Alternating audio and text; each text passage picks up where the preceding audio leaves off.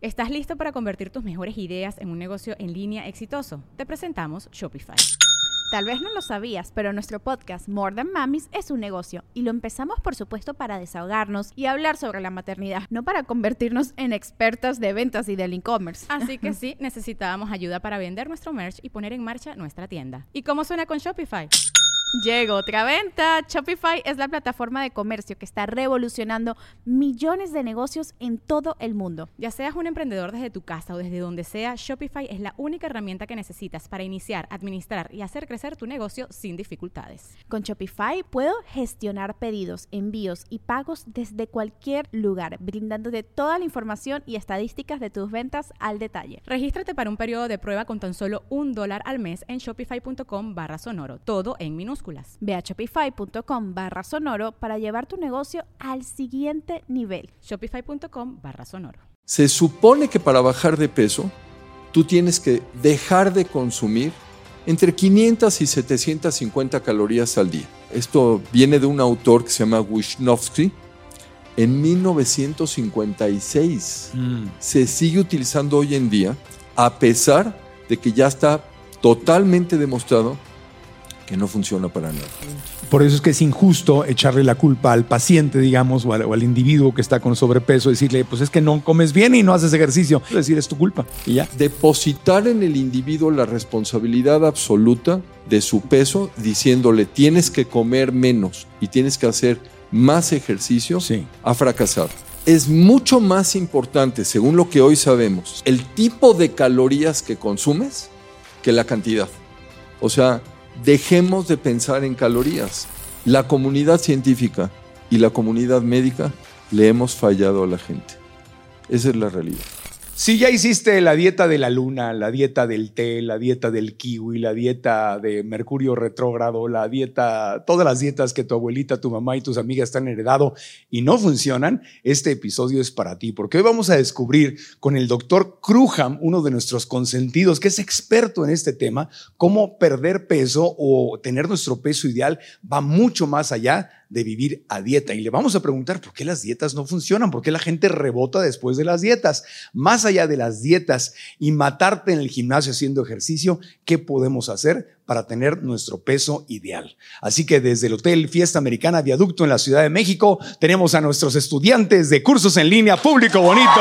Aquí está. Es el episodio 282. ¿Estamos listos? ¡Comenzamos!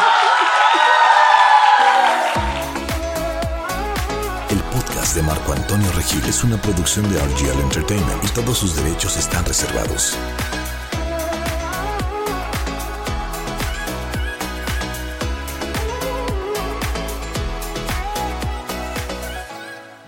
Desde hace más de 20 años, el doctor Alexander Kruham ha ayudado a miles y miles de pacientes a recuperar su salud.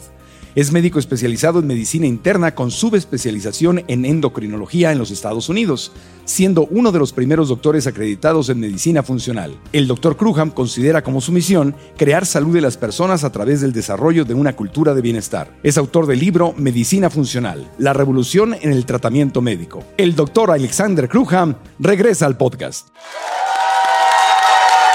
Aquí está, aquí está, el doctor Kruham. Mi querido doctor, bienvenido. Gracias, gracias, Marco. Oye, me, da mucho gusto tenerte de, regreso. Eres uno de los, de los médicos, de los invitados de más impacto que hemos tenido en el podcast, de los más queridos, eh, de los de más alta credibilidad. Y te hemos visto ya muy activo en tus redes sociales. Te felicito. Sí, estamos trabajando en eso. Hay mucho que hacer. Hay mucho que hacer y mucho que comunicar. Así es. Me, me da mucho gusto. Oye, doctor, pues vamos, vamos de lleno. Las dietas no funcionan. Las dietas son vivir a dieta y matándonos haciendo ejercicio, son una verdadera frustración. Cada, cada año, cada seis meses, viene una ola de nuevas dietas, de nuevos libros, eh, con un montón de restricciones. Eh, y la mayor parte de la gente que hace las dietas, las, cifras aquí las tengo de, de, Harvard, de UCLA, eh, de todos los organismos internacionales, nos dicen que la inmensa mayoría, 80, 90, 95% de la gente, no solo recupera el peso perdido después de estas dietas restrictivas, sino que incluso aumenta más. De lo, de lo, que había. Entonces, es la, es la frustración horrible pegarte una matada durante unas semanas o unos meses para quedar igual o peor que antes. Vamos a hablar, quiero que nos, que, nos, que nos digas cuál es la raíz de esto y que le encontremos una solución. Vamos a hablar de la raíz. Sí, vamos a empezar. ¿Cuál es la raíz de todo esto? A ver, Marco, piensa un momento en, en, esto. O sea, ¿tú crees que siempre ha existido la obesidad? Estamos muy acostumbrados a pensar en esto. Pensamos que como vivimos y lo que tenemos es lo que siempre ha habido. Y la realidad es que eso no es cierto. Si nosotros vemos históricamente, la epidemia de obesidad empezó apenas en los 70 y no existía antes. Era mucho más común en el mundo tener desnutrición que tener exceso de peso. ¿De acuerdo? Ahora, se ha argumentado mucho, ¿será la genética? Piensen ustedes, ¿creen que la genética pudo haber cambiado simplemente en un periodo de 50, 60 años el tema de cómo funciona nuestro organismo? Obviamente no. No, la eso tarda miles de años o, cientos de miles de años. Bueno, se calcula que para se calcula que para que el 0.2 de tu de tu genoma, de tu información genética cambie, se necesitan 20 mil años. 20 mil años, 0.2% de mi genoma. Así es. Entonces, en 50 años no pudo haber cambiado la genética. evidentemente no, y muchas cosas cambiaron. claro. La, la forma de comer sí cambió, la industria cambió, lo que está fuera de nosotros cambió. Cambiaron muchas cosas, Marco, pero lo primero que tenemos que entender es que la, la obesidad es un problema complejo, no es un problema complicado. ¿Y entiendes la diferencia entre complejo y complicado? Complejo y complicado. Pues yo entiendo que, complicado es como que sería muy difícil solucionar. Complejo es que no es una razón, sino que es como un rompecabezas, que hay, que hay muchos elementos.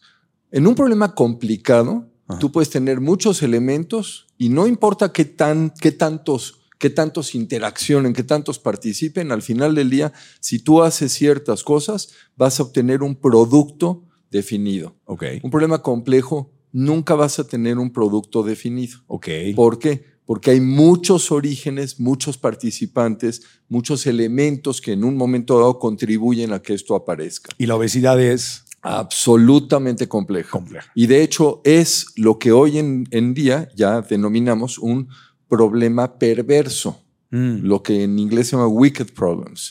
¿Por qué? Pues porque no hay una solución, porque hay, hay, hay diferentes, vamos, tenemos que tomar en cuenta que hay muchos participantes, en este caso tienes elementos de la industria, muchos intereses, hay cuestiones económicas, entonces puedes tener soluciones menos malas menos buenas, pero no vas a lograr una solución absoluta. Esa es la realidad. Ya. Ahora, ¿qué es lo que sucedió en estos últimos años? Bueno, en estos 60, 70 años. Se ha argumentado, o sea, si tú piensas, siempre hablamos de obesidad como un tema de balance de energía. De hecho, hoy esta, esta teoría de balance de energía se está echando por tierra. ¿Por qué? Ha habido un fracaso absoluto. En ningún país del mundo ha habido la capacidad realmente de atacar la obesidad como debería de ser. Es una auténtica pandemia y piensa en un momento en lo que sucedió con la pandemia del COVID. No teníamos ni idea, era un organismo nuevo, no, no, no conocíamos, no sabíamos nada al respecto, ¿de acuerdo? Entonces, si ustedes recuerdan qué es lo que pasó en esos primeros meses de la pandemia, pues había mucha información, luego decían, no, aquello que decíamos no era cierto, tenemos que pensar de una manera diferente. Pues lo mismo está sucediendo con obesidad. Obesidad es una auténtica pandemia. Si ves los datos de 1970, 80 a la fecha, pues ha habido más del doble, casi el triple de obesidad en el mundo. Hoy somos alrededor de 7.500 millones de habitantes, ya estamos cerca de 8.000 millones de habitantes en el mundo más de 2 mil millones tienen obesidad o eh, sobrepeso. ¿Cuándo, empezó? A ver, porque si me. Digo, yo nací en diciembre del 69, entonces yo nací. Tú dijiste que del 70, del 70 para acá es el problema grave, ¿verdad? Porque yo lo que recuerdo al hablar con mi mamá, con mi abuela, de hecho la cultura que tenían mi madre y mi abuela en la casa era al revés, era como de conservar las cosas, porque se venía de una época de mucha escasez, ¿no? De los tiempos de la Segunda Guerra, bueno, Primera y Segunda Guerra Mundial, y, de que había escasez no había suficiente comida, la gente se moría de hambre, te decían, cómete todo en el plato porque hay niños en África que se están muriendo de hambre y, tú tienes, entonces había como una obsesión por darte de comer mucho, doble sopa, doble plato fuerte, había una obsesión por hacerte comer. Y los supermercados, los recuerdo yo desde niño, no eran lo que son ahora no había tanta comida, no había tanta variedad. O sea, de hecho era normal que las cosas se acabaran. Recuerdo aquí en Ciudad de México algún tiempo en que, bueno, de niño consumía yo leche de vaca y no había leche y tenías que ir a esperar a que llegara el camión afuera de la panadería o el súper. No sé si les tocó a alguno de ustedes hacer fila para hacerte de un litro de leche. ¿Y no te acuerdas del slogan cuando la leche es poca, al niño le toca? Ese era, era un slogan de, la, época de, los, de los 70s. Ok. Ok. Cuando la leche es poca, al niño le al niño le toca, o sea que hay, que hay que aguantarse. Sí, pero era, o sea, un litro de leche, me acuerdo, que no había, o sea, tenías que traerlo y, y se medían las cosas. Entonces, el mundo radicalmente ha cambiado. Hoy sobra comida, se desperdicia un montón de comida y estamos muriéndonos de, de, pasarnos de peso. ¿Sabes qué tanto se desperdicia? ¿Qué tanto? En Estados Unidos, que evidentemente bueno, tenemos la mayor parte de los datos ahí, pero además son la economía número uno del mundo. El consumo de alimentos es, es, exagerado. Se calcula que más o menos cada habitante en Estados Unidos desperdicia 1.400 calorías al día. Desperdicia 1.400 calorías al día. Alimentos que te serviste, que no consumiste y que tiraste a la, la tiras. Sí, y, y, llega la época de los buffets, que viene básicamente de Estados Unidos, ¿no? El, el all you can eat, todo lo que puedas comer y la gente se sirve y se sirve montañas de comida y no se la acaba y el buffet tira comida y los restaurantes tiran comida y los supermercados tiran comida.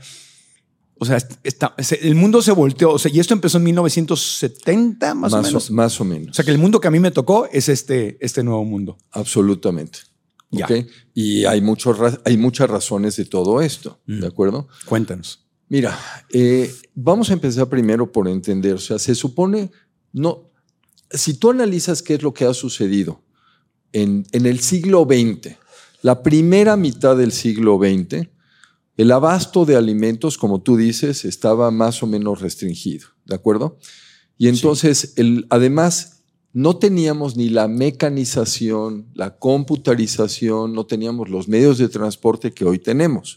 Entonces, teníamos más gasto de energía. Vamos a regresar a eso porque yo creo que ese es uno de los puntos clave. Entonces, en la primera mitad del siglo XX hay de hecho una disminución básicamente de peso. Y alrededor de los 60, 70, esto empieza a revertir donde tenemos un abasto mucho mayor de alimentos, pero no solo eso, empezamos a tener abasto de alimentos procesados alimentos industrializados que cambiaron completamente esta dinámica, además de que nos hicimos mucho más sedentarios. Esa, es, una de las teorías. De ahí viene todo este concepto de el modelo del balance de energía. ¿Qué te dice el modelo de balance de energía? Te dice, si quieres mantener tu peso, tienes que comer menos y tienes que hacer más actividades. Es una simple suma y resta de calorías. Que tendría lógica, ¿no? Sí, pero no. ¿Por qué? Cuéntanos. A ver, todo el principio de obesidad viene, entre otras cosas, de la física, de las leyes de termodinamia. ¿Ok? En la primera ley de termodinamia nos dice es la conservación de la energía. La energía no se, no se, no se forma, no se destruye, solamente se transforma. ¿De acuerdo? Y es ahí donde dices, ok, lo que no voy a consumir, o sea, lo voy a gastar en energía, o sea, depende de esa, esa, esa entrada y salida de energía y ese es el concepto primario. El problema es que esa ley no está tomando en consideración de dónde viene esa energía. La segunda ley de termodinamia es la ley de disipación. Y entonces dice, ya entré en un proceso, es un proceso que no puedo revertir, pero además voy a tener un gasto. Ese gasto en medicina, cuando hablamos de obesidad, se llama termogénesis. Termogénesis es generación de calor. Y resulta que no todos los nutrientes tienen exactamente la misma capacidad de generar energía. Si yo me consumo una proteína o una grasa o un carbohidrato, no va a ser el mismo impacto en mi organismo. Ah, Entonces, por ahí empieza. En el modelo de balance de energía se habla de calorías y esas calorías han generado gran parte de esta epidemia de obesidad que hoy tenemos. Hablar de calorías es ridículo, es un absurdo, porque no está definiendo si esas calorías son buenas o malas. Si lo tomáramos en un ejemplo muy sencillo, pongan, simplemente piensen 100 calorías en forma de Coca-Cola o 100 calorías en forma de almendras. ¿Cuál se les ocurre que sería más sana? a ver, a ver, déjame pensar. este es un torito. Las almendras, o los plátanos, o los mangos. Es verdad, no es lo mismo. Claro que no es lo mismo. No es lo mismo. ¿ok? Mil Y- calorías de mangos a mil calorías de refresco. Pero todas las dietas, o básicamente todas las dietas, Sí. están sustentadas en calorías. Sí. Y Y- vivimos pensando en calorías. Sí, y todos los sistemas que había en ese tiempo, en los 70, 80, para perder peso. ¿Te acuerdas de los Weight Watchers, el Pierda Kilos, Jenny Craig? Toda- todas las, estas este, sistemas que surgieron para bajar de peso era contar calorías, contar calorías. Eso era Entonces, ¿qué es lo que sucede? Es mucho más importante, según lo que hoy sabemos, Sí. el, el tipo de calorías que consumes que la cantidad. O sea, dejemos de pensar en calorías. Pero todavía muchos y muchas nutriólogas de hoy siguen, siguen ahí Claro. contando calorías. A ver, eh, una de mis hijas es nutrióloga. Ajá. eh, fue a la universidad aquí en México y terminó frustradísima Ajá. porque en México la nutrición, que además es una profe- profesión profundamente demeritada, es, es fundamental la nutrición, es Claro. importantísima. Sí. Y en México lo único que te enseñan básicamente son dos cosas. Cuenta de calorías y control de peso. Eso es todo. O sea que si se nutrición fuera nada más eso. Se quedaron atrapados en una fórmula de hace 30 años. 40 años. Totalmente, totalmente. Es más, o sea, ¿de dónde viene todo esto? A ver, se supone que para bajar de peso, tú tienes que dejar de consumir entre 500 y 750 calorías al día. Eso es la regla de las 3.500 calorías a la semana, ¿de acuerdo?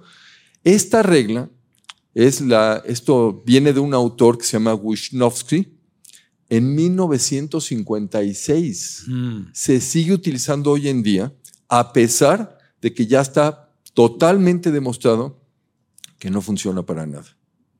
Entonces, el tema es, tenemos que cambiar nuestro paradigma de dejar de pensar en calorías, dejar de utilizar este modelo de balance de energía y pasar a los nuevos modelos que vamos a comentar en un momento. Sí, vamos para allá y yo sé que nosotros tenemos que cambiar más allá de que el mundo cambie, no podemos esperarnos y quedarnos trabados en que por qué las escuelas siguen enseñando eso. No, no- no es el objetivo del podcast. Pero ¿por qué las escuelas siguen enseñando eso? nada más, nada más para, para comentarlo, ponerlo en la mesa, porque tu hija me imagino que fue, de hecho, a una escuela privada aquí en Ciudad de México. Sí. La mandaste a la mejor escuela que, que pudiste pagarle y eres un hombre exitoso, entonces estamos, no quiero tirarle a una escuela en específico, por eso no te pregunto cuál escuela, pero cuál escuela. Este, pero ¿por qué siguen escuelas públicas y privadas de todos los niveles enseñando algo que ya caducó y que no funciona y que frustra a toda la población? La, la realidad es que si pensamos por qué existe obesidad en el mundo, yo, te, lo yo te lo tengo que, que- que básicamente resumir. La comunidad científica y la comunidad médica le hemos fallado a la gente. Esa es la realidad. No hemos estado a la altura, no hemos reconocido toda la información, no hemos reconocido la responsabilidad que hay detrás de todo esto. Porque esto es muchísimo más complejo. O sea, hoy la Organización Mundial de la Salud define obesidad de acuerdo a ese balance de energía. Pero piénsenlo además. Ah, de ahí viene todo. No es parte, a ver, es parte de, pero Ajá. piénsenlo. ¿Qué es lo que estamos haciendo cuando pensamos en ese balance de energía? ¿En quién estamos depositando la responsabilidad? En la persona que tiene exceso de peso. Y entonces lo culpamos, lo hacemos culpable y le decimos, tú tienes exceso de peso porque no comes lo que debes y porque no haces el ejercicio que debes de, de hacer. Y entonces lo estigmatizamos, cuando en realidad cuando hablamos de exceso de peso, tenemos que pensar que hay factores biológicos, factores emocionales y factores ambientales. Esos factores ambientales son fundamentales. Ahora, Marco, es un tema complejísimo. Podríamos hablar muchísimo, podemos hablar varios podcasts de todo esto. Pero ahí vamos. Pero ya, me respondiste, porque si la Organización Mundial de la Salud tiene eso todavía, pues ahí se deriva que todas las escuelas sigan, sigan con ese sistema. Pero va, ¿por qué no empezamos primero por definir obesidad? Venga. ¿Ok? ¿Qué es la obesidad? A ver, para definir obesidad, históricamente ha habido ciertas formas de hacerlo, pero hoy, como se hace, es utilizar una medida que se llama índice de masa corporal. ¿De acuerdo? Sí. El índice de masa corporal es una formulita muy sencilla donde todo lo que tenemos que hacer es dividir el peso entre el cuadrado de la estatura. Entonces, yo mido un metro ochenta, voy a multiplicar 1.8 por 1.8 y voy a dividir el peso entre ese número. Ese es el índice de masa corporal. ¿De acuerdo?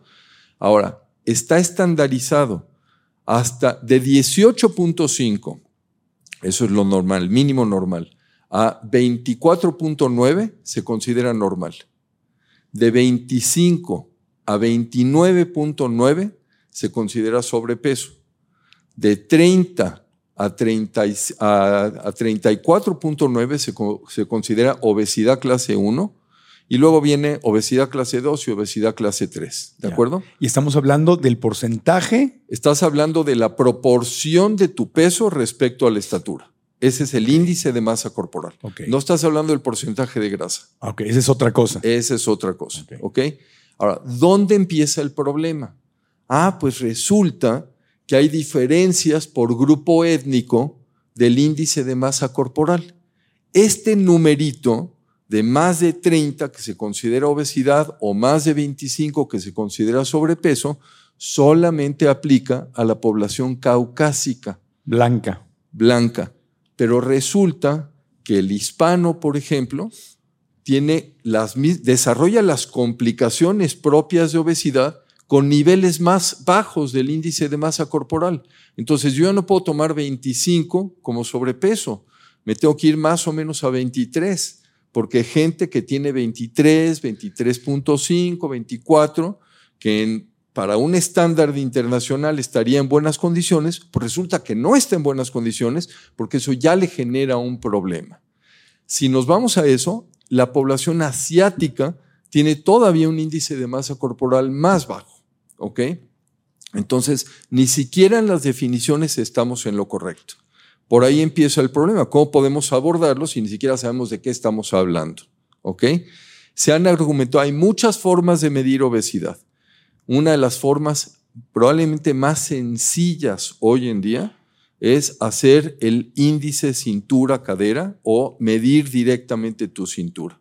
La cintura en la mujer debe ser menor a 88 centímetros, en el varón tiene que ser menor a 102 centímetros.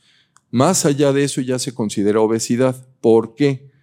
Porque hay diferentes formas en que se deposita la grasa en el organismo. Y lo que realmente genera problemas y es responsable de todas las complicaciones de obesidad es la grasa intraabdominal, la grasa que está dentro de los órganos. Ahora, ¿por qué digo que hay muchas formas de medir obesidad? Porque se puede hacer con estudios que son más sofisticados, más costosos.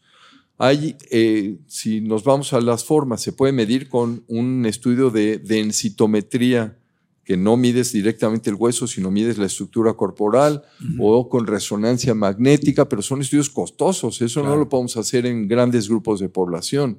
¿De acuerdo? Sí. Y nada más para tener una una idea, si hay una, digamos, eh, una, diferencia en, estos, en este puntaje del índice de masa corporal, pues automáticamente estamos calificando a la gente en una categoría que no le corresponde y estamos empezando a, a considerar que tienen problemas cuando en realidad no los tienen.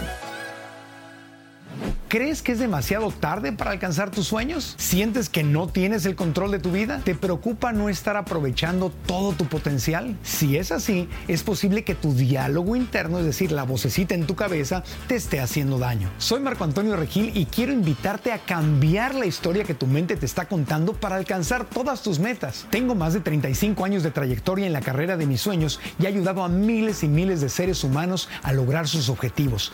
Tú puedes ser una de estas personas. Inscríbete a la masterclass gratuita, descubre si tu mente es tu amiga o es tu enemiga. Los tres pasos para alcanzar tus sueños, incluso si crees que es imposible. Conoce los primeros pasos para co-crear la vida que anhelas. Inscríbete gratis y nos vemos en la clase.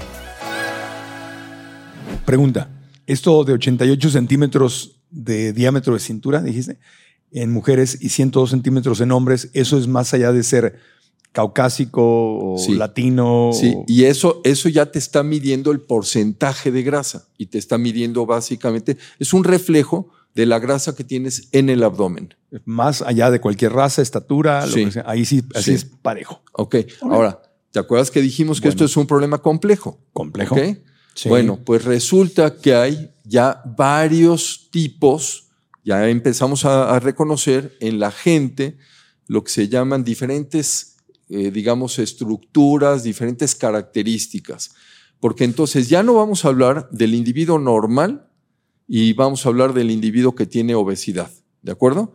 Ahora resulta que también existen personas normales metabólicamente obesas. Personas normales, metabólicamente obesas. A ver, pero definamos normal. ¿Qué es una persona normal? Índice de masa corporal debajo de 25. Ok, eso es persona o sea, por la definición estandarizada a nivel internacional, gente que tiene esta relación de peso contra estatura abajo de 25 están normales. Normal, pero, pero resulta que son obesos. Metabólicamente obesos. ¿Qué es eso de metabólicamente obesos? Quiere decir que tienen mayor cantidad de grasa en el abdomen y además tienen mucho mayor riesgo de desarrollar las complicaciones propias de diabetes, de obesidad. Es el clásico flaquito enfermo. Exacto. Ya. Pero ahí no, no, termina. Entonces, estos individuos tienen mucho mayor probabilidad de presentar diabetes, hipertensión, enfermedad, cardio, eh, enfermedad coronaria y muchas de las otras complicaciones propias de obesidad. Y ahí se rompe un estereotipo de que si estás flaco, estás sano. ¿Y, tú crees que ahí termina la cosa? ahora hay otra categoría ahora. Ahora sabemos que hay personas obesas metabólicamente sanas. Claro. Obvio. O sea, puede estar arriba de ese estándar. Y no tener todas las alteraciones químicas que ocurren en el organismo que te generan esas complicaciones. Sí, eso fue lo que tocamos en el episodio donde vino Curvy Selma, que es una blogger muy conocida, que y ella se, se autollama Curvy Selma porque está llenita, y, y, nos trajo, dijo, aquí está, es más, los publicamos y todos los, sus estudios, y está, estoy perfectamente sana, y, y tengo sobrepeso. Bueno, o lo que se consideraría sobrepeso bajo este, bajo este índice. y hablamos de eso. Es verdad que, estar llenito o delgadito no es una garantía de, estar sano o estar enfermo. No. O sea, ¿por qué? Porque tienen que ver con muchos otros, muchos otros factores. Por eso decíamos que es un problema complejo. Claro, y, ahí es donde hay que entenderlo, porque si no, si te vas por ese estereotipo, a eso es a lo que se le llama gordofobia. Estar diciendo, pues, no, no puedes estar llenito. Eh, es, que, es que además tenemos un problema social terrible con el, con el tema de la obesidad. O sea, discriminamos y maltratamos de manera terrible a la gente que es víctima de esto. Claro, correcto. Que, aparte, digo, yo ya sé que es complejo, pero añadiendo, añadiéndole a esta complejidad, es muy chistoso, bueno, es muy curioso ver la historia, ¿no? Porque si vamos a un museo y vemos las pinturas del Renacimiento, pues ves a todos los angelitos y angelitas. Los querubines. Los querubines y las, y las ¿cómo se llaman? Las majas. las madonas con bambino. Las madonas con bambino, unas hasta desnuditas y todo. Estaban todas llenitas, curvitas, todo, porque en ese tiempo, pues no había como que gordofobia. En ese tiempo, si estabas llenito y con grasita, significaba que tenías dinerito para comer mucho. Y si eras flaco, eras pobre. Entonces, en ese tiempo, estar así redondito y todo significaba, mira, tengo dinero, y se veía bien. Y ahora, entonces, la realidad en la mente del ser humano ha cambiado.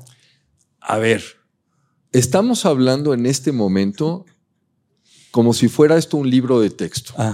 Estamos hablando haciendo una descripción de un padecimiento con una persona ficticia y estamos planteando el marco teórico de un problema. Esa no es la realidad. La realidad es que en la vida diaria, en este planeta, hay obesidad en todos lados. No hay un solo país del mundo en que no haya habido un incremento en la frecuencia de sobrepeso y obesidad de los 70 para acá. Pero además, cada país tiene sus peculiaridades. ¿Por qué te estoy diciendo esto? Mm. La zona del planeta donde hay mayor obesidad, o sea, son las islas del sur del Pacífico. Las islas. Samoa, Nauru, por ejemplo, porque además está la percepción de belleza es diferente. Les gusta la obesidad.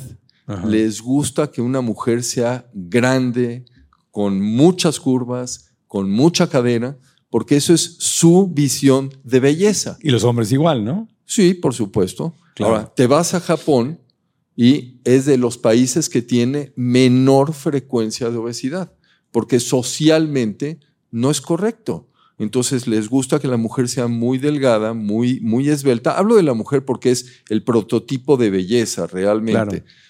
Es evidente que la mujer es la, el prototipo de belleza, no el hombre. Sí. Pero, pero entonces socialmente hay una diferencia en ese sentido. Claro. Que también, no, no, nos podemos desviar, pero que también ahí está otro, otra, otro callejón este, difícil donde si reducimos a la mujer solamente por su belleza, entonces la estamos metiendo en un... Este, eh, Total, totalmente de acuerdo, pero al final del día, o sea, si, yo, si tú le preguntas a la mayor parte de la gente qué es lo que le importa en términos de, obesidad, de, peso, pues seguramente el tema de salud no va a ser el primero que va a aparecer. No, va a ser verme bien. Y además una cuestión emocional. De, belleza. Em, entonces, la, la, percepción de la belleza, eso me queda clarísimo, es diferente no solo en las épocas, sino en los lugares del mundo actualmente. Totalmente. En, sí, en África, en Japón, en América Latina y todo. Ahorita traemos, por lo menos en América Latina, Estados Unidos, bueno, Europa, tenemos este estándar de belleza europeo, ¿verdad? Creado por las revistas de belleza, por los desfiles de moda, por que es la, la, la mujer delgadita, espiritifláutica, diría mi abuela, así delgadita, delgadita, delgadita rubia, de ojos azules. Entonces, ese es como el estereotipo de belleza que tanto daño nos ha hecho, porque es imposible, imposible que toda la gente entre ahí, ¿no? Los de Samoa ven eso y dirán, ¿qué es ese pedazo de hueso a mí? claro, claro, claro. No hay carnita. Claro. ¿De dónde me agarro aquí? Claro. Entonces, eso no es, o sea, la belleza es completamente subjetiva. Totalmente. Bueno, nada es verdad. En cuestión de belleza, nada es verdad. cada quien percibe la belleza de una forma completamente diferente. Son cuestiones culturales. ¿Ok? Pero esto, es, esto no es el único punto. Mira, uno de los análisis más interesantes y que sin embargo probablemente es equivocado es eh, se hizo un grupo de trabajo en Gran Bretaña y publicaron un, un manifiesto muy extenso respecto al tema de obesidad en el 2007, lo publicaron. ¿Por qué? Pues porque Gran Bretaña, como cualquier otro país del mundo, está sufriendo esta epidemia y los costos para los sistemas de salud son abrumadores. ¿ok? O sea, simplemente piénsenlo, no existirían si no tuviéramos la epidemia de, diabetes, no existiría de obesidad, perdón, los problemas que tenemos hoy de diabetes, cardiovasculares, eh, pulmonares, eh, incluso cáncer. La gente no sabe eh, la forma en la que la obesidad contribuye a generar diferentes tipos de cáncer. Todo esto hay que tomarlo en consideración. Entonces, ¿cómo, ¿cómo, podemos saber, para empezar, siguiendo la línea de lo que nos estás compartiendo, si este estándar está mal, ¿no? ¿Cómo podemos saber, más allá de si me veo delgado o estoy más llenito, cómo saber si estoy sano realmente? Mira, hay, hay varias características. Eh, yo empezaría primero. A ver, si voy a medir mi índice de masa corporal, esta formulita que ya platicábamos hace un momento, también tengo que entender que esa, esa fórmula puede cambiar dependiendo de cuánta estructura muscular tengo. Claro. O sea, piénsenlo, por ejemplo, un atleta, alguien que tiene gran masa muscular, va a tener un índice corporal más alto, Claro. pero lo va a tener por músculo, no por grasa. Entonces ya no tiene mucho sentido. Ahora, me voy por el otro lado a este índice, a esta, a esta circunferencia abdominal y por lo menos ya me voy ubicando. Pero adicional a esto, tengo que pensar cómo está mi, mi rendimiento físico, por ejemplo, en el día a día, mi capacidad por el ejercicio, mi capacidad respiratoria. Y con todo esto ya voy teniendo una serie de elementos que me permiten saber estoy en buenas condiciones o no estoy en buenas, en buenas Y condiciones. ahí es donde sí me conviene medir el porcentaje de grasa en mi cuerpo. Claro, claro, pero lo puedes valorar de manera sencilla simplemente con la circunferencia abdominal. 88 centímetros en mujeres o menos, 102 centímetros en hombres o menos. Esos son los límites máximos y tienen que ser más bajos. ok, es límite máximo. Estoy Sí. arriba de eso Ya, ya Hay- tengo, hay que- seguramente ya tengo grasa abdominal. porque aquí está la grasita. Esa es la peligrosa. es, es que esa es la que se deposita en tus órganos y esa es la que genera todos estos problemas de salud. Claro, grasa cerca de mis órganos vitales es problema. Grasa lejos de mis órganos vitales, no hay tanto rollo. No, porque, a ver, si tú la tienes, por ejemplo, en la superficie, una de las formas tradicionales con las que enseñaron a, los, a las nutriólogas a practicar es usando los plicómetros. ¿Qué es eso? Eh, ah, el, que te- el, el Sí. clip ese que te... Sí, co- coloquialmente llamado el puercómetro. El, Ok. que no, no, Ay, qué feo se oye.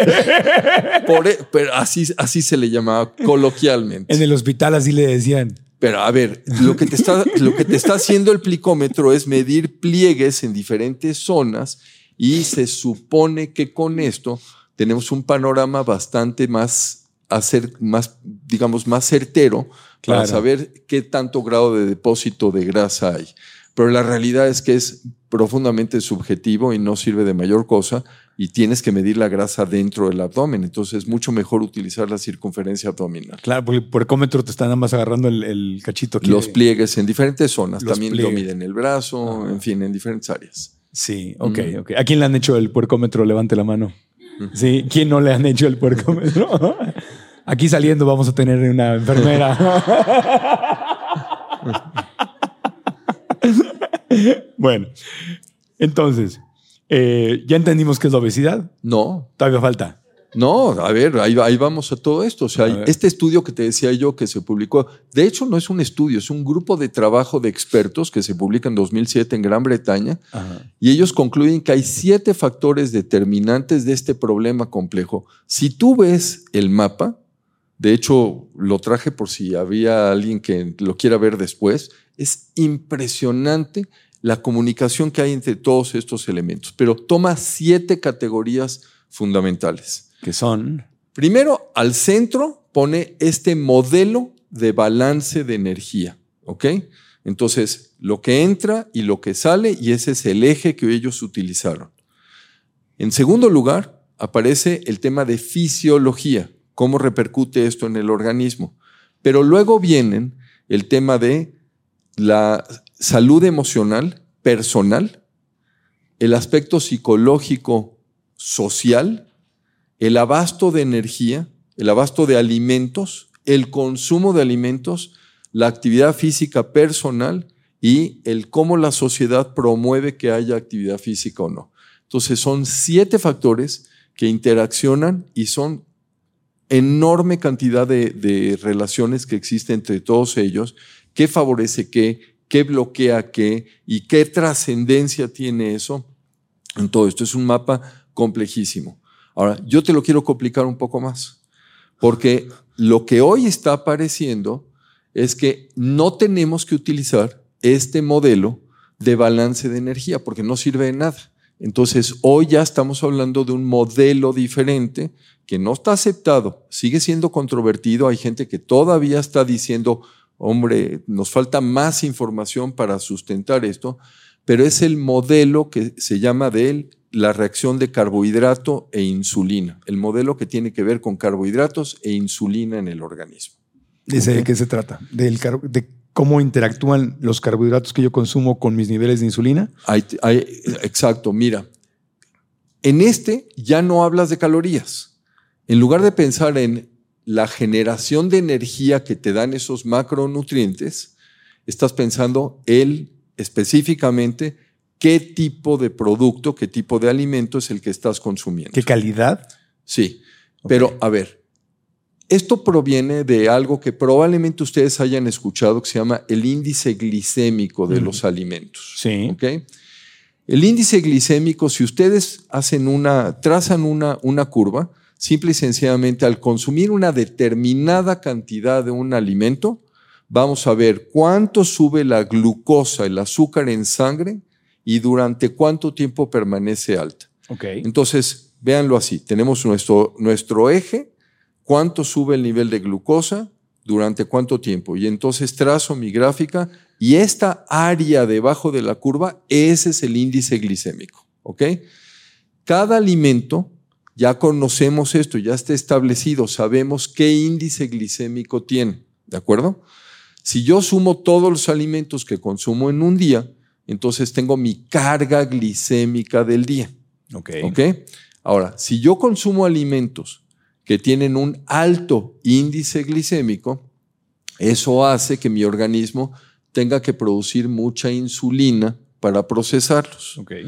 Si por el contrario consumo alimentos con bajo índice glicémico, pues entonces va a ser una pequeña cantidad de insulina. Piensen en la insulina como esta hormona, es lo que es, es una hormona que es responsable del, del metabolismo, de controlar todos estos procesos de la forma en la que nuestro organismo utiliza grasas y azúcares. ¿De acuerdo? Entonces, la insulina va a tener muchas funciones, muchas, muchas funciones. Desde el punto de vista metabólico, tiene dos fundamentales. En primer lugar, estimula los receptores celulares para que puedan captar la glucosa que proviene de los alimentos. Esta glucosa es la gasolina del cuerpo y de esta manera es la energía que el cuerpo utiliza para desempeñar sus funciones. ¿ok? La otra eh, acción importante de la insulina es producir depósitos de grasa. Es normal, eso es lo que hace la insulina. ¿Por qué? Porque durante el periodo de ayuno, cuando estamos dormidos, pues no estamos consumiendo alimentos, pero eso no significa que se detuvo mi corazón o se, detuvo mis, se detuvieron mis riñones o mi cerebro. Todo tiene que seguir funcionando. Y para seguir funcionando se necesita una fuente de energía. Esa fuente de energía la produjo la insulina a través de esos depósitos de grasa que nuestro cuerpo va a utilizar conforme los vaya requiriendo. Entonces, si yo consumo alimentos con un alto índice glicémico, estoy obligando a mi organismo a producir más insulina. Y entonces baja la contraparte, o sea, todo en el organismo, el organismo es maravilloso, todo en el organismo está regulado, está, está controlado, eso es una balanza, ¿de acuerdo? La hormona primaria que tiene el efecto contrario a la insulina es el glucagón, que es una hormona que se produce en el páncreas. Entonces, si yo consumo estos alimentos que obligan a mi organismo a tener que producir mucho más insulina, automáticamente estoy bajando el glucagón y además estoy produciendo otras hormonas. No entremos en detalles técnicos, pero todo esto va a generar, entre otras cosas, depósitos mayores en la célula grasa, pero además estoy consumiendo esa energía que venía de los alimentos, la estoy, la estoy metiendo directamente a la célula grasa y le estoy quitando al cerebro una fuente de energía. Entonces, lo que lo que sucede en estas circunstancias es que el cerebro se da cuenta de ello, le da hambre, ¿y qué es lo primero que va a hacer? Pues primero va a producir hormonas que tienen el efecto contrario a la insulina. Si la insulina mete la glucosa a las células, el cerebro va a condicionar que se produzcan hormonas que tienen el efecto contrario a la insulina. Se llaman hormonas contrarreguladoras. Y por el otro lado, nos va a generar mayor apetito y un mayor apetito precisamente por alimentos dulces, que son los que más rápidamente van a subir los niveles de glucosa en sangre. Entramos en una espiral negativa terrible. Totalmente. O sea, en condiciones normales, Nuestro organismo tendría que tener la capacidad de poner un freno y decir, a ver, ya está satisfecho. Hay una hormona que es la que le manda el mensaje a nuestro cerebro, es la leptina, que le manda el mensaje al cerebro decir, ya, estás satisfecho, no tienes que seguir comiendo más. Pero en estas circunstancias ocurre lo que se llama, así como hay resistencia a la insulina, también hay resistencia a la leptina y el, perdemos el control de la saciedad. Ya no nos damos cuenta cuando estamos satisfechos y continuamos comiendo, comiendo y comiendo. Antes de continuar con el podcast, quiero compartirles sobre el lugar donde estamos grabando hoy. Es el Hotel Fiesta Americana Viaducto Aeropuerto. Está a solo 10 minutos del Aeropuerto Internacional de la Ciudad de México, una distancia perfecta para quienes tenemos que salir de viaje. Además, cada hora el hotel ofrece transporte gratuito a las terminales 1 y 2 para la comunidad de quienes nos hospedamos aquí. El hotel cuenta con todas las amenidades necesarias para cualquier viajero, como gimnasio, salas de trabajo y restaurantes. Además tiene un gran extra porque para quienes nos gusta viajar con nuestros perritos, el Hotel Fiesta Americana Viaducto Aeropuerto es dog friendly, es decir, puedes traer a tu perrito. Cuando viajes a la Ciudad de México, visita el Hotel Fiesta Americana Viaducto Aeropuerto y síguenos en Instagram en arroba FA Viaducto o en Facebook igual, FA Viaducto. Y ahora continuamos con el podcast. Por eso es que es injusto echarle la culpa al paciente, digamos, o al, individuo que está con sobrepeso, decirle, pues es que no comes bien y no haces ejercicio. Y es como simplificarlo así y no darle más información o más ayuda, decir, es tu culpa y ya. Pero, a ver, pero Marco, es que, es que vamos a verlo de esta manera. O sea, el solucionar la epidemia de obesidad que hoy tenemos nunca se va a lograr. Lo, vamos, ya fracasamos lo hemos intentado durante muchos años a través de dietas. Decirle, o sea, depositar en el individuo la responsabilidad absoluta de su peso, diciéndole tienes que comer menos y tienes que hacer más ejercicio, ha fracasado. Pero ha fracasado en gran medida, número uno, porque la industria alimentaria no es partícipe, deposita la responsabilidad en el individuo. ¿Ok? La industria alimentaria dice, yo estoy produciendo X alimentos, de ti depende si los consumes o no los consumes. Claro. Y por el otro lado, los gobiernos también se están quitando la responsabilidad. Sí. ¿Ok? Cuando cambiamos el modelo y empezamos a analizar esto en lugar del modelo de balance de energía como el modelo de carbohidratos e insulina, cambia radicalmente las cosas, porque entonces, primero, como gobierno, yo tengo que asegurarme que tengas un abasto de alimentos sanos.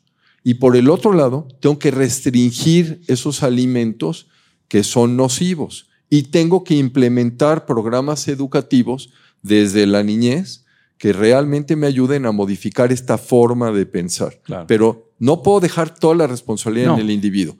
Y por el otro lado, a la industria alimentaria en ese sentido, también la comprometemos. Tiene que participar en la solución. Hoy, lo único que les interesa es hacer dinero. Absolutamente. Y cuando participan es porque se les está cayendo el mercado. Totalmente. ya, ya que vieron que el pan blanco tiene una terrible reputación y que gracias a las redes sociales que no están, no pueden ellos controlar porque no pueden patrocinar o no patrocinar, se habla y se dice la realidad el pan blanco como un ejemplo, ¿no? El, del pan blanco, entonces ya empiezan a sacar el, pan con de grano, de grano y, todo como una respuesta a no porque no porque no por sus maravillosas intenciones, sino porque ya se le está cayendo la venta de algo, entonces empiezan a, a reaccionar. Dentro de todas estas influencias sociales, por ejemplo, si hablamos de la industria alimentaria, todas las estrategias de mercadeo, todo el marketing Sí. Y además, ¿a quién le estamos llegando? Le estamos llegando a los niños. A los niños, exactamente. Ok. Sí. sí, y, cuando el gobierno trata de legislar, que lo ha tratado, hay países como México donde ha habido avances, entonces la industria se, se, pone, en, se pone en contra y resiste el avance. Pero los avances han sido equivocados. Mm. ¿Por qué te digo esto? A ver, las etiquetas en los alimentos. Sí. ¿De qué te hablan? Te hablan de calorías. Ya. Estamos hablando otra vez del modelo del balance de energía. Sí, exceso de calorías, exceso de... Ok, entonces ya no estamos cualificando, ya no estamos hablando del tipo de calorías. Y por eso insisto, es mucho más importante qué es lo que comes, qué tipo de alimentos, que cuántas calorías tiene cada cosa. Ya, ya, ya. Entonces el etiquetado está bien, pero bueno, fue un primer paso, pero, pero lo que dice el etiquetado no, no te está dando la información adecuada. Lo a ver, tenemos, tenemos que sentarnos a analizar esto, la comunidad científica, la comunidad médica y la sociedad. Mm. ¿De acuerdo? Y dentro de todo esto, sin duda, los otros participantes que son, por ejemplo, la industria alimentaria, no hay duda, la industria también eh, agrícola, agropecuaria, porque ahí hay otros temas también de cómo estás produciendo los alimentos, el ganado, si le estás dando hormonas o no le estás dando hormonas, todo ese tipo de cosas influyen de manera dramática. Antibióticos, hormonas, antibióticos. Y cambian toda tu dinámica y todos tus procesos biológicos. O sea, insisto, a ver, tenemos que eliminar esos estigmas. O sea, pensamos en el individuo. Yo, a mí no me gusta la idea de victimizar a nadie. Pero por el otro lado, pensamos en el individuo que tiene exceso de peso como alguien que no se cuida, alguien que es responsable y no está viendo por su bienestar. Y no entendemos todo esto que está alrededor.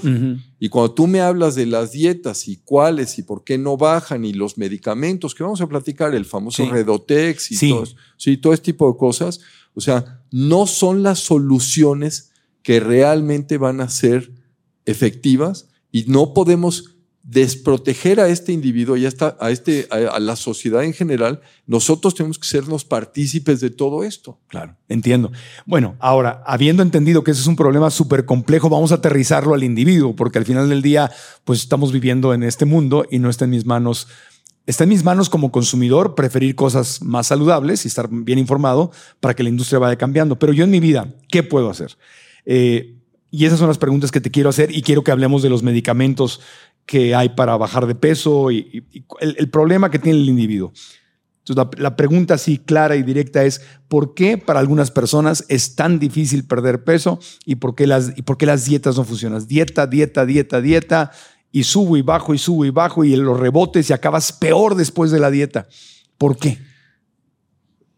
Si hablábamos de la genética hace un rato, vamos, y quiero empezar por ahí porque mucha gente tiene esta idea equivocada y dice, hay una predisposición genética y ya no, eso, eso ya es una sentencia, es una condena para toda mi vida. Sin duda, siempre participa la herencia, no, vamos, no, lo, no lo vamos a negar, pero en una proporción mucho menor de lo que pensamos. Hace 50 años se pensaba que el determinante de tu peso era genético en un 40 al 70%. Hoy sabemos que es menos del 20% y si hablamos de mutaciones específicas de genes, es menos del 2%. ¿De acuerdo? Entonces, tenemos genes que nos predisponen al cáncer, pero eso no a la obesidad, perdón, como también a cáncer y como también a otras enfermedades, pero eso no significa que esos genes tengan que estar activos. De mí depende si los activo o no los activo.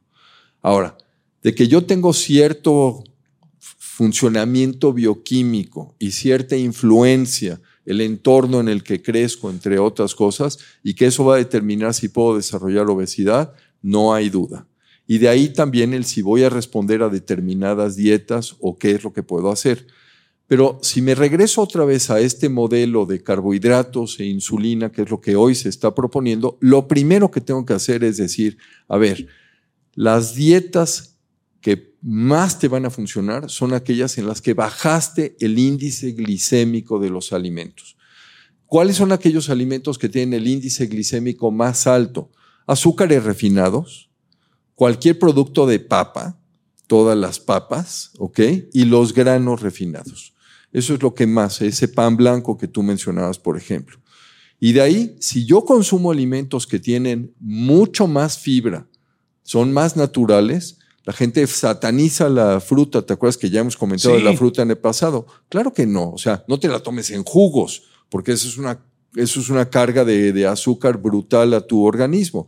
Pero cómete la fruta entera con fibra y esa fibra va a determinar que la absorción de esos carbohidratos en tu organismo sea mucho más lenta, mucho más progresiva y no vas a liberar tanta insulina. Entonces, las dietas, todas las que están este, allá afuera, las comunes, o te restringen carbohidratos, o te restringen grasas, o te restringen granos, o te, son restrictivas, te quitan un grupo de alimentos. Esas son las que tú no recomiendas. Mira, e, esto, vamos a partir primero de una cosa, Marco. O sea, no puedes dar una recomendación general para toda la población, porque cada uno somos distintos. Eso es, eso es evidente. Y cualquier médico que esté sentado en esta silla, cualquier nutriólogo te va a decir una cosa similar. ¿De acuerdo? Pero sabiendo que tenemos un compromiso y tenemos un problema y tenemos que hacer algo al respecto, en lo general, ¿qué es lo que mejor funciona? Funcionan las dietas bajas en carbohidratos, con alimentos ricos en fibra, alimentos naturales, lo mínimo, si es que es posible, nada de alimentos procesados. Claro. Y cuando dices baja en carbohidratos, te refieres a carbohidratos que vienen en el refresco, en el pan blanco, no al carbohidrato del mango, del plátano no, o de los frijoles. Totalmente. O sea, esos son esos azúcares refinados. Y qué bueno que tocaste el tema de los refrescos, porque esa es parte de, de las razones que han contribuido al desarrollo de, esta, de la obesidad de manera tan importante. 1982 Coca-Cola y Pepsi-Cola dejaron en Estados Unidos dejaron de elaborar sus productos, sus bebidas con azúcar para ahorrar costos. Ahorraron aproximadamente el 20% de los costos poniéndole jarabe de fructosa, jarabe de maíz de alta fructosa a sus refrescos en lugar de en lugar del azúcar. Y a partir de esto empezó también un resurgimiento brutal de la, de la obesidad. Ya. Y ahora, ya que estás hablando de refrescos, los refrescos de dieta. No, de ninguna manera. Todos los edulcorantes artificiales fomentan aumento de peso, producen aumento de peso. ¿Por qué producen aumento de peso? Por varias razones. Si tienen menos calorías, caímos otra vez en el formato. Pero no es un tema de calorías. Cero calorías. A ver, la primera razón, y además este es un elemento muy, muy importante en el control de peso, la primera razón por la que estos elementos, estos estos productos edulcorantes artificiales afectan a tu organismo es porque están teniendo un impacto en tu flora intestinal. No creas que esto es producto de mucho tiempo. Una dosis de estos edulcorantes artificiales tiene una, una, está dañando directamente a tu microbiota, tu flora intestinal. Y el balance de tu flora es otro factor también muy importante en que tengamos o no tengamos obesidad. Hay dos familias fundamentales de microorganismos a nivel intestinal, se llaman firmicutes y bacteroidetes, y el balance que tienes entre estos dos determina también la extracción de calorías. ¿Qué significa esto?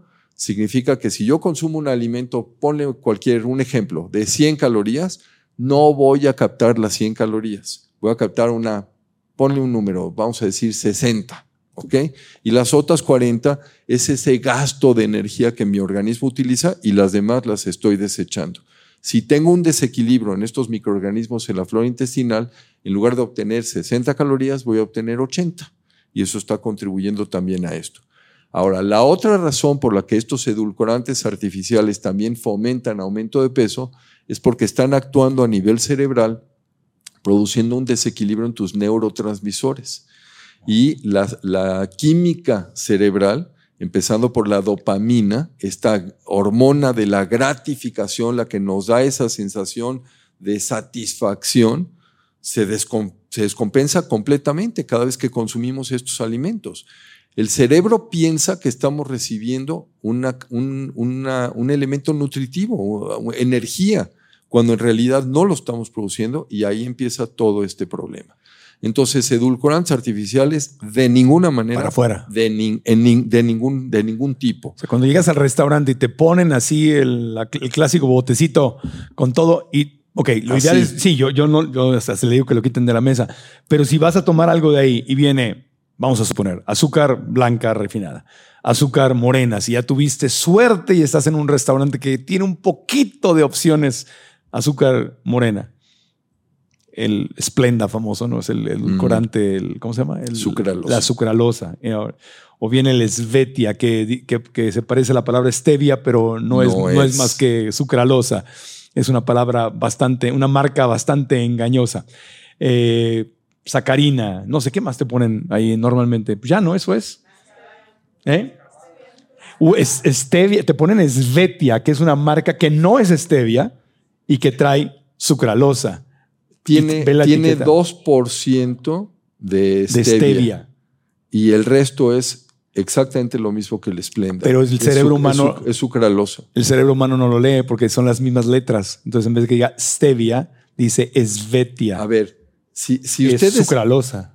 Si ustedes piensan en stevia, el stevia natural, la hoja, la planta, súper sano. Súper sano. Si fuese stevia natural. Sí. 100%. Y hay, hay productos que se pueden conseguir en el mercado y hay en gotas que son mucho mejores. Hay que buscar que sea orgánico y que no, vean, que no venga mezclado. Y, el otro es el fruto del monje. Fruto del monje. También, excelente. Pero también naturales, que no vengan mezclados con ningún, otra, ningún otro elemento. El problema es que son dos temas. Uno es, entonces si llego y no hay stevia o fruta del monje de ese botecito, ¿qué agarro? Exactamente. De lo que tú dijiste, el mascabado. Mascabado. o sea, la menos dañina, mascabado. Sí, el azúcar. mejor que la sucralosa o que la sacarina. o sea, por, mucho. Por mucho, mascabado. Sí. Ahora, si aparecen estas otras, tengo que verificar realmente qué hay ahí. Sí porque también hay, o sea, la industria, o sea, es bastante inteligente, es un mercadotecnia. Entonces, si ve que el sobrecito naranja, que es el naranja el de la fruta del monje, o verde de la stevia, se está vendiendo, entonces te sacan algo que parece que es y no es. Y si no lees los ingredientes, resulta que no es, porque trae un 2% de fruta del monje o 2% de stevia y lo que trae es sucralosa. Que además no pierdan el tiempo buscando en el sobrecito de Svetia los ingredientes porque no los van a encontrar. Los ingredientes vienen en la caja, no vienen en el sobrecito. Y el sobrecito no. No. Sí, ahí es donde el gobierno, yo siento que sí debería regular, porque es, es un engaño. Claro. Es un engaño, no te están diciendo la verdad, están jugando. ¿Por qué, ¿Por qué ponerle? No, porque ¿por qué hacer eso? O sea, es más, para mí, alguien que te, que te quiere engañar de esa manera merecería toda mi desconfianza por el resto de mi vida. O sea, decir, oye, ¿por qué, ¿por qué haces esto? A ver, ¿por qué me engañas? O sea, de todo, de todo lo que hemos platicado, es que mencionas el gobierno y yo creo que tenemos que tener conciencia de una cosa. En este país, nuestros gobiernos duran seis años. Seis años jamás van a ser suficientes para poder, sí. digamos, luchar, enfrentar una situación de esta naturaleza. En Estados Unidos cuatro es más corto todavía el país. Es correcto. Entonces, ¿qué pasa? los gobiernos no asumen el compromiso y no dimensionan lo que esto está ocasionando en su población. Y no nada más estamos hablando en términos de salud y de bienestar en lo general. Esto trasciende la, la economía, trasciende muchísimas cuestiones de carácter social. Y algo que me llama mucho la atención es que yo todavía en ningún país, a lo mejor sí, y soy un ignorante, pero ni en Estados Unidos, ni en México, ni en Ecuador, ni en Colombia, no he visto a un político haciendo campaña diciendo vamos a solucionar el problema de obesidad y de etiquetado y vamos a terminar con esta pandemia de, de sobrepeso y de consumo de azúcar. Y, Fíjate que para mi sorpresa hay uno, el, el alcalde actual de Nueva York. Ah, claro, sí, el, alcalde. Sí, pero el alcalde actual. Además lo están criticando muchísimo por muchas otras cosas. Sí. Pero está promoviendo las dietas basadas en plantas y todo lo que son medidas de, medicinas de, estilo de vida. Sí, lo que pasa es que el alcalde de Nueva York lleva siendo vegano muchos años. Entonces de cuenta que llegó el primer veganito al gobierno. que ya trae esto por su vida personal y entonces lo está poniendo, sí, está en los desayunos escolares, está poniendo dieta basada en plantas, está quitando alimentos procesados, etcétera, etcétera. Eh, sin comparar, porque este alcalde sí es revolucionario, pero sin comparar tanto, eh, Michelle Obama, la esposa de Barack Obama, mejoró las dietas en las escuelas de Estados Unidos. Quitó exceso de, bueno, sí, exceso de calorías, quitó algunos alimentos procesados, no quitó todo, pero mejoró muchísimo. Y de las primeras cosas que hizo Trump cuando entró fue quitar esas regulaciones y volvió a permitir que todo el alimento chatarra entrara así, así, pero así fue el cambio. Y no salió en muchos medios, simplemente dijo que el gobierno no tenía por qué estarle diciendo a los niños qué comer o qué no comer, que, que cada quien eligiera. Y entraron todos los alimentos chatarra de regreso. Pero se fijan que no se habla mucho de esto. no es un tema de campaña, no es un tema de debate, no es, y es un problema gravísimo y no se habla, es como el elefante que está ahí en la sala y nadie habla de él. Es que... ¿No? Ahí está el elefante. Es que no nada más, no nada más de obesidad, no se habla de salud en general, no es un tema sexy. No, no, no. Se habla de dinero, de, de, petróleo, de política, de, política, de guerra, de. ¿De, de qué? Hasta de fútbol. Hasta el fútbol es más importante. Antes de continuar con el podcast, quiero hacerte una pregunta. ¿Cuál es el secreto de la gente feliz que manifiesta abundancia en todos los aspectos de su vida? Bueno, la clave está en nuestro diálogo interno. Me refiero a esas conversaciones que tenemos con la vocecita que está en tu mente, que a veces no son buenas y pueden estarte desempoderando y de hecho alejándote del éxito y la felicidad que te mereces. Yo pasé exactamente por lo mismo y cuando tomé conciencia, es decir, cuando me di cuenta y aprendí a reprogramar mi mente, todo empezó a cambiar. Y por eso he creado una masterclass gratuita en la cual quiero compartirte los secretos que he aprendido para que tú hagas lo mismo y desates tu potencial. La clase se llama ¿Tu mente es tu amiga o es tu enemiga? ¿Qué historia te estás contando?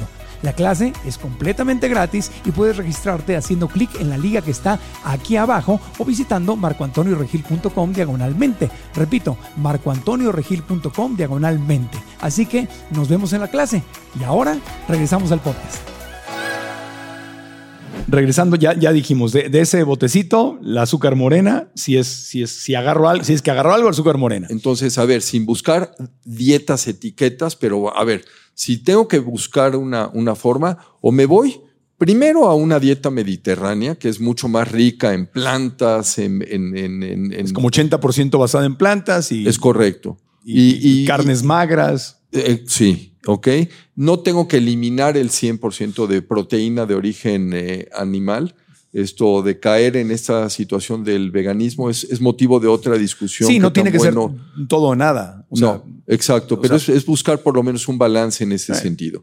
De ahí pasar a la dieta palio, ¿ok? Porque la dieta palio tiene mucho menos carbohidratos, tiene más grasas, tiene incluso más proteínas, pero por la cuestión del índice glicémico, desde el punto de vista de obesidad, es mucho más efectiva. Tú decías una cosa muy importante. ¿Por qué las dietas no funcionan y por qué, qué es lo que producen? Tienes una en las dietas convencionales, tienes una pérdida inicial de peso, pero después de esa pérdida inicial vienen típicamente los rebotes.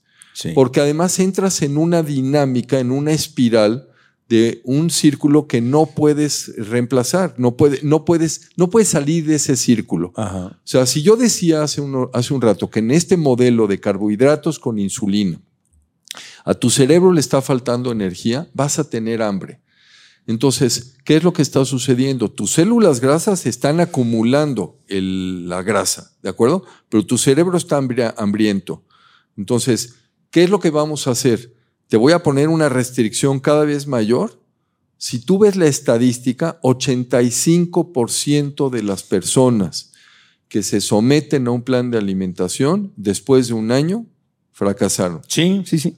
O recuperan. Sí, aquí los, los, estudios de UCLA, que es la Universidad de California en Los Ángeles, dicen que en menos de dos años el 23% de las personas ganan más peso del que perdieron. O sea, una de cada cuatro, después de dos años, tenía más peso que con el que... En las dietas restrictivas. En las dietas restrictivas.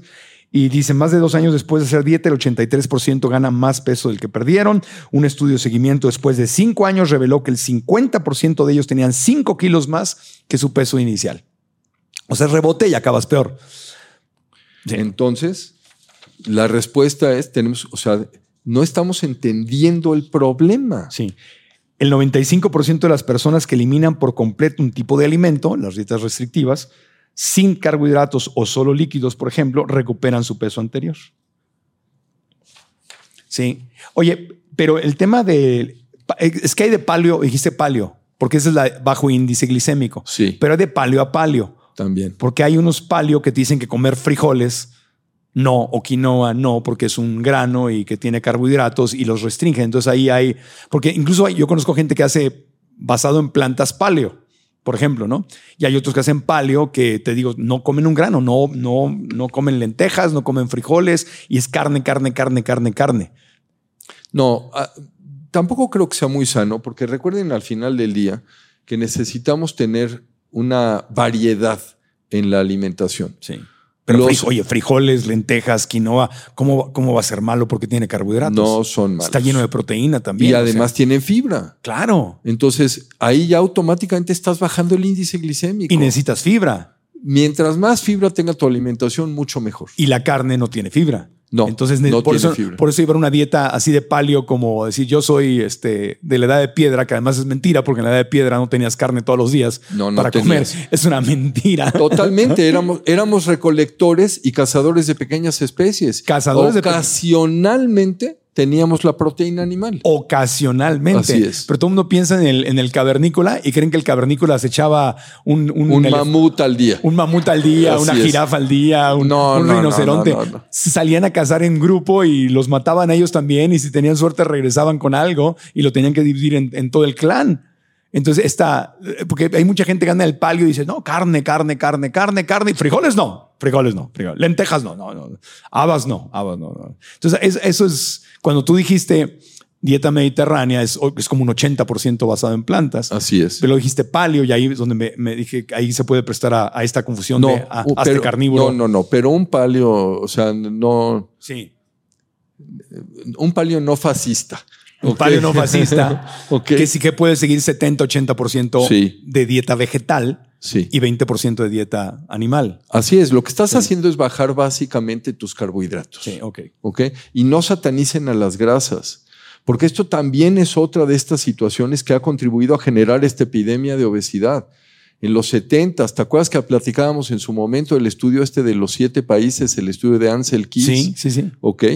Y cómo la industria, la industria del azúcar, sobornó a tres médicos para que hicieran una publicación en una, en una revista médica muy prestigiada, donde satanizaba el efecto de las grasas y decía que el azúcar no tenía ningún impacto y esto costó millones de vidas en forma de infartos eh, cardíacos, de trombosis cerebrales que se pudieron haber evitado. Y eso apenas se definió, apenas se, pues se, se- se identificó hace Sí. unos cuantos años. Sí, la industria del azúcar es poderosísima. Sí. Igual que la de los lácteos, igual que la ganadería y, y todas estas.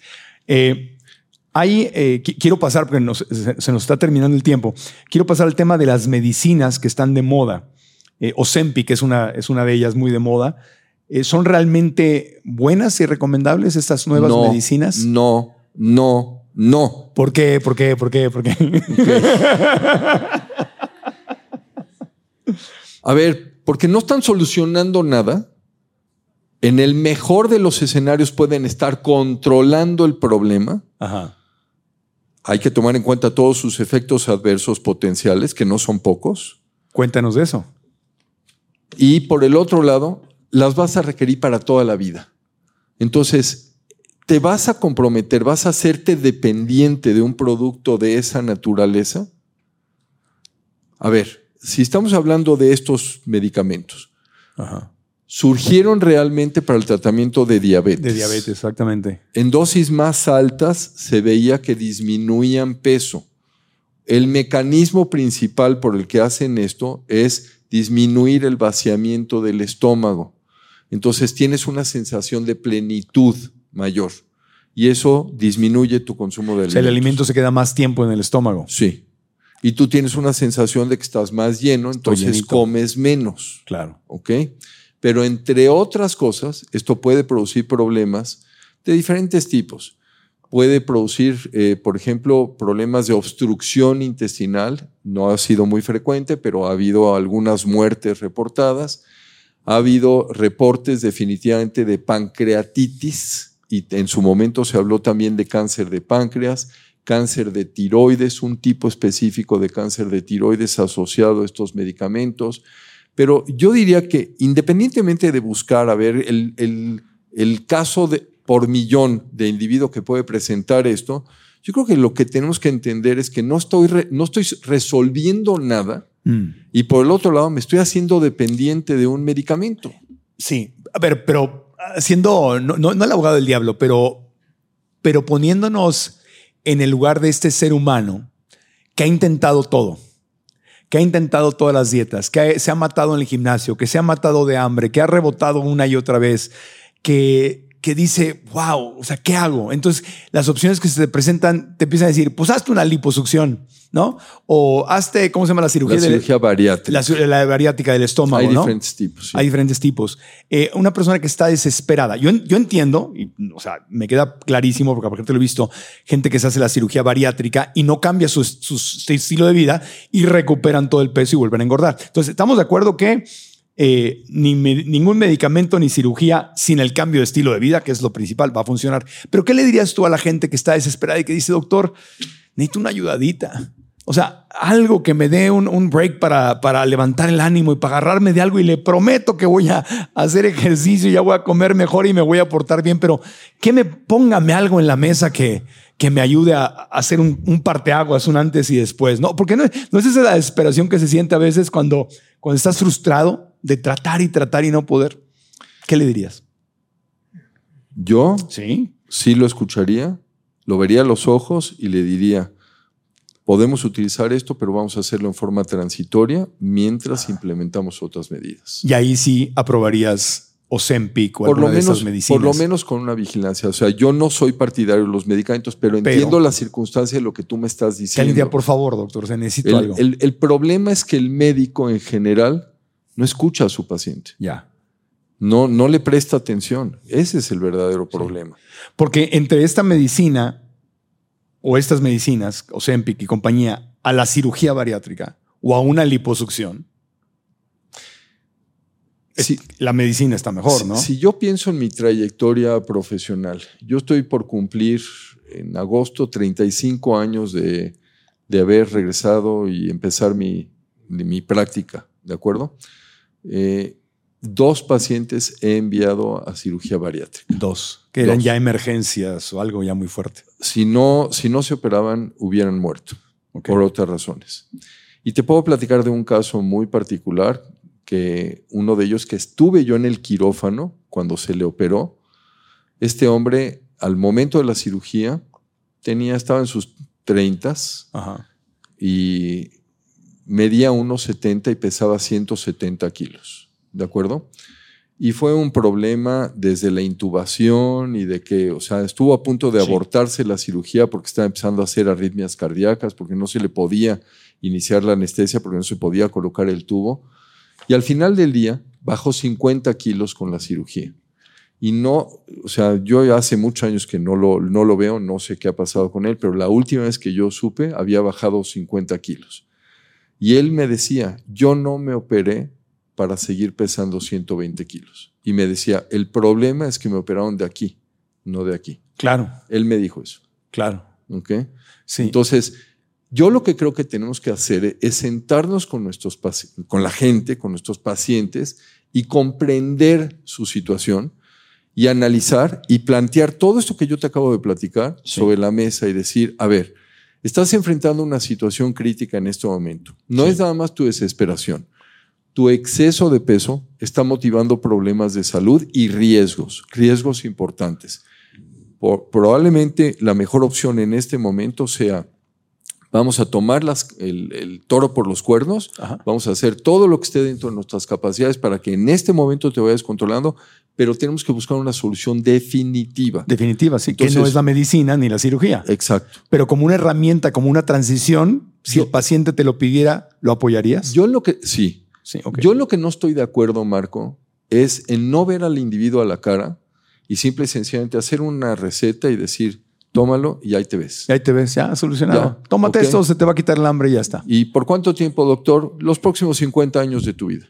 A mí qué. Yo no estoy de acuerdo con eso. No, y, est- y estamos de acuerdo todos con el doctor, que porque esa es la actitud de los médicos que no queremos.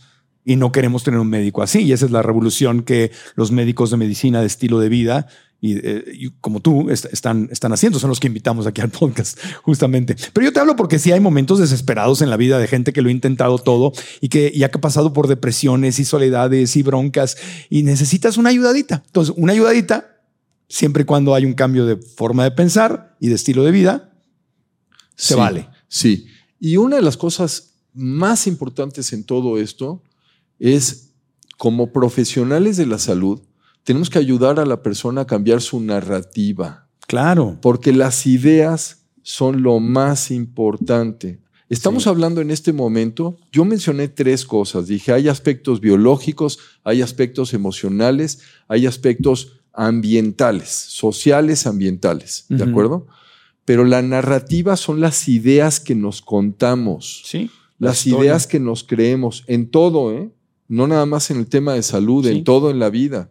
Y si no cambiamos esa narrativa, no vamos a solucionar el problema. Y aparte, yo quiero, entrar aquí en los nombres de ciertas medicinas y pedirte tu opinión, pero esa narrativa, una es la narrativa personal, la que ocurre en mi mente, y otra es la narrativa que ocurre en mi familia, en mi círculo social, en la tele, en el WhatsApp, en las redes sociales, en mi país, porque también a veces si yo quiero cambiar mi narrativa, el reto, y ese es un reto, no hay de otra, es cambiar mi narrativa cuando la narrativa de mi entorno es contraria a esta nueva narrativa, narrativa que me conviene adquirir. Claro, y, por eso, ¿con quién me vinculo? ¿Con quién? Claro. Quien me rodea. O sea, tú quieres, si tú eres la persona que llega el domingo y quiere disfrutar el domingo y, no quiere entrarle, qué sé, al chicharrón de puerco y a la. Y, quiero pasar un buen domingo con mi familia, pero no podríamos comer algo delicioso, pero preparado con ingredientes más sanos. No tiene que ser ensalada pero simplemente con ingredientes más sanos. Entonces, la narrativa inmediata de la familia, menos que la familia ya haya cambiado, es decir, ay, por favor, tú, y, entonces eres el patito feo, eres la, oveja negra, y te empieza. Y, pues sí es difícil, o sea, a mí, a mí me preguntan, yo 15 años con una dieta basada en plantas, y me preguntan, ¿qué, qué fue? Ay, ¿qué fue lo más difícil? ¿Te, ¿Te costó trabajo dejar de comer carne? No, me costó trabajo estar lidiando con las opiniones de todos los que están a mi alrededor te vas a morir, se te va a caer el pelo, se te va a caer el, corazón, un paro cardíaco, no sé, el hierro te va a faltar, te vas a hacer impotente. ¿No? esa es la bronca, o sea, y, no tiene que ser solamente cuando te haces basado en plantas, simplemente quieres llevar una vida saludable, quieres llevar finanzas saludables, quieres, no, oye, ya es hora, vamos a cenar, ah, nos vemos a las nueve y media, no, espérate, yo, si llegamos a las nueve y media, me voy a dormir a la una de la mañana, quiero, ¿por qué no cenamos estilo gringo a las siete de la noche? Ay, qué abuelo, qué flojera. ¿No? Qué flojera. Entonces te empiezan a, hacer bullying porque nada más porque quieres dormir más sano. Hoy es miércoles, no jodas. ¿Cómo nueve y media de la noche para cenar y de aquí que nos eh, tres horas de plática? No, ya, porque ya valió. Si me duermo a las 12, una de la mañana, ya mi día, ya no fui al gimnasio. Entonces, nada más ya con eso nos empiezan a hacer bullying a la gente sana, doctor. o no, o no, o no. Ahí está. Pero ya me deshogué. pero, pero son negociaciones que tenemos que emprender. ¿Ok? O sea, yo yo lo único que te puedo decir en, esto que acabas de comentar es no nos demos por vencidos. Sí. ¿Ok? Si nuestros principios, estamos convencidos de esto y nuestros principios son suficientemente sólidos, Vamos. entonces démonos a la tarea de negociar.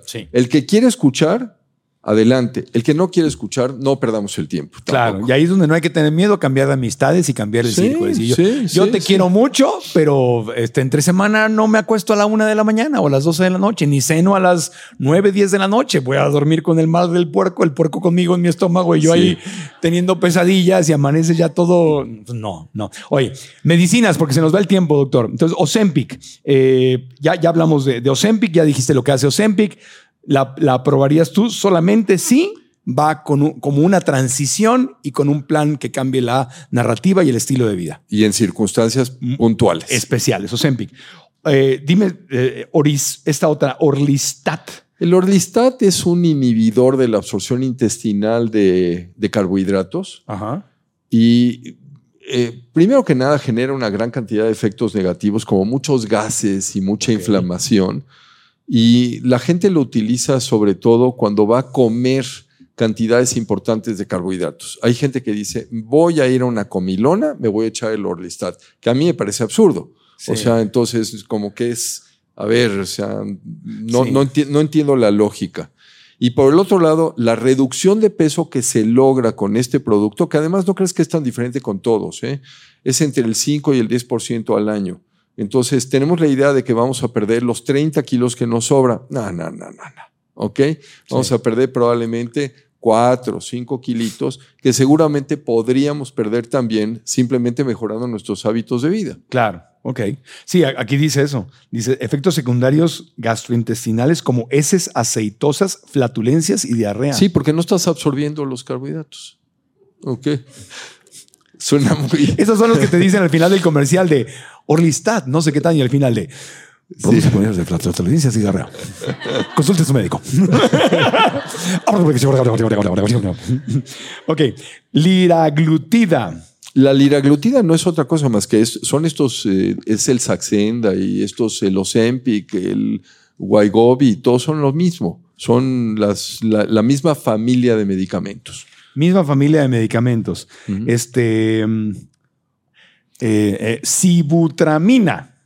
La sibutramina es un medicamento que actúa a nivel cerebral, modifica neurotransmisores pero nuevamente estás modificando tu química y, no necesariamente va a tener un, efecto positivo. Yo, no soy, yo no soy muy partidario de la ciutra. En 2010, debido a preocupaciones sobre el riesgo cardiovascular, la Agencia Europea de Medicamentos EMA y la FDA, que es de Estados Unidos, retiraron la autorización para la venta de, medicamentos que contiene sibutramina. Se descubrió que aumentaba el riesgo de eventos cardiovasculares como infartos, accidentes cerebrovasculares, especialmente en pacientes con antecedentes de enfermedad cardiovascular en México y en América Latina se sigue vendiendo la subotramina? Sí, puedes conseguirla. Wow. Y en Europa y en Estados Unidos está prohibida. Bueno, y, no sé si encontraste algo de fentormina y, fenfloramina. Eh, ¿El Redotex? No. No, ese, es, ese es el último que quiero hablar. Pero no, cuéntanos de esas. El último veneno. Ese es el último. Sí, no, y tengo un video que quiero compartir de una, del caso de una blogger muy famosa. Quiero que lo veamos juntos y que nos des tu opinión sobre eso. La dejamos al final, el Redotex.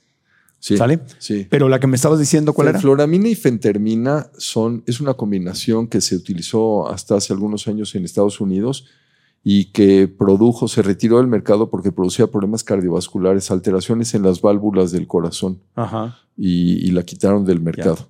Y ahora queda uno de los dos componentes, pero es lo mismo, o sea, es, absurdo. pero ya está prohibido en Europa, Estados Unidos, así que pues ojo, ¿no? Ya. Eh, los termogénicos, son los que te hacen sudar y que te dan como taquicardia, ¿no? Que te aceleran el corazón. Sí, pero ¿a costa de qué? ¿A qué precio? ese, es, ese, es el, ese es el punto. A ver, me voy a meter alguno de estos productos para que mi corazón se acelere mucho más y empiece yo a tener un efecto nocivo en muchas áreas en mi organismo.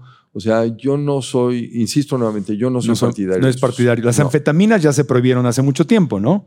Sigue habiendo productos en el mercado que, son, que se convierten en anfetaminas. Te sorprenderías la lista.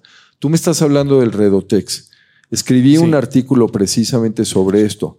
La, la compañía que produce el Redotex, que además voy a hablarlo abiertamente. Sí. O sea, se acaba de prohibir en México ya, ¿no? ¿Y, ¿Y, tú crees que fue realmente porque el gobierno un día se levantó y dijo, vamos a proteger a la sociedad? Estás, estás viendo carita y, sea, ¿y ustedes piensan que sí? yo quisiera pensar que sí, pero no. A ver, a ver, yo, yo me di a la tarea de, buscar un par de cosas y repito, escribí un artículo sobre, sobre, sobre esto, ¿ok? A, mí me, me, llamó mucho la atención. Dije, a ver, ¿quién, ¿quién produce? ¿Cuál es la compañía que produce esto, este, este producto? La conferencia mañanera del presidente López Obrador respecto a la suspensión del Redotex, le dieron 11 minutos y 40 segundos al tema del Redotex. ¿Ok? Y me llamó mucho la atención, ¿por qué tanto tiempo? ¿Y por qué en este momento? ¿Y quién lo presentó? ¿Qué es lo que pasó en todo esto? Simplemente métete en internet al Bademecum a, ver los, los medicamentos, las, o sea, Bademecum. el Bademecum es la, el diccionario de, medicamentos. Ah, ya. El, como coloquialmente llamado tumbaburros. Ya, ya, ya, ya. Entonces, si tú revisas de la compañía que fabrica el, el Redotex o fabricaba el Redotex, ¿qué otros productos tienen para reducción de peso? Tienen como 20 más. De esos más o menos 20 productos, la inmensa mayoría están dentro de esta lista que tú acabas de decir, cuyos componentes están prohibidos en Europa y en Estados Unidos y siguen estando en el mercado. Entonces, no pudo más que llamarme la atención por qué el gobierno Nunca mencionó el nombre de la compañía, no lo mencionó en 11 minutos y 40 segundos. Tampoco mencionó que esta compañía produce otra gama de medicamentos también para bajar de peso que tienen componentes que están prohibidos en otros países, ¿de acuerdo? Entonces decía yo, ¿y qué hay detrás de todo esto? Mi conclusión, mi conclusión, no tiene nada que ver con medicina. Yo soy enemigo del Redotex, siempre lo he sido, he luchado contra él con varias de mis pacientes que lo tomaban indiscriminadamente porque querían mantenerse en peso y pues esto por supuesto puede generar una serie de problemas importantes de salud, entre otras cosas porque tiene hormonas tiroideas y producía una descompensación muy importante que puede producir problemas cardíacos, osteoporosis, etcétera. Pero más allá de todo esto, mi gran preocupación es el cómo este gobierno estaba controlando a la COFEPRIS. La COFEPRIS es el árbitro que debe de regular qué se produce y debe de ver por la salud en este país. Y cuando el gobierno ya tiene voz y voto, ya quitamos a uno de los reguladores que literalmente, como muchos otros que ya, como los estamos viendo con la Corte o como lo queríamos, o sea, como afortunadamente no ocurrió por lo pronto con el INE, pero es exactamente lo mismo. El gobierno interfiriendo con las acciones de reguladores que deben ser independientes. Y hay, otra, y hay otros eh, productos en el mercado similares a Redotex que desde tu punto de vista se deberían de prohibir. Sí. ¿Como cuáles? Pero, pero te repito nuevamente, simplemente te metes a ver de esta compañía, el, que, que lo fabrica, tienen, eh, tienen un portafolio como de 20 productos adicionales para control de peso y tienen estos elementos que se convierten en anfetaminas en el organismo o que tienen estos efectos cardiovasculares negativos. ¿Qué compañía es? Medimex. Medimex se llama. Sí. Ok. Bueno, quiero que veamos eh, un video de Priscila Arias, la fashionista, que es una blogger muy conocida, que tiene millones de seguidores en redes sociales, donde compartió una experiencia muy fuerte. Aquí me van a traer la, computadora y obviamente ustedes lo van a ver eh, directamente en pantalla o escucharlo. Quiero que veamos este video y que el doctor Kruham nos dé su opinión o nos comente eh, lo que vamos a escuchar o ver en este video. Yo tomé Rotex cuando tenía 16 años. Me lo recetó un endocrinólogo. Le pregunté al doctor antes de, pues, tomar la decisión de decir, ay, quiero echarme una cerveza o lo que sea y el médico nos dijo no pueden tomar porque tenía una dieta muy baja en azúcar y que eso significaba que si tomaba alcohol eh, mi cuerpo iba a agarrar como el azúcar y lo iba, iba a sobre reaccionar como en una peda, ¿no? En una de esas me fui de pinta con mis compañeros de la preparatoria. Me tomé una.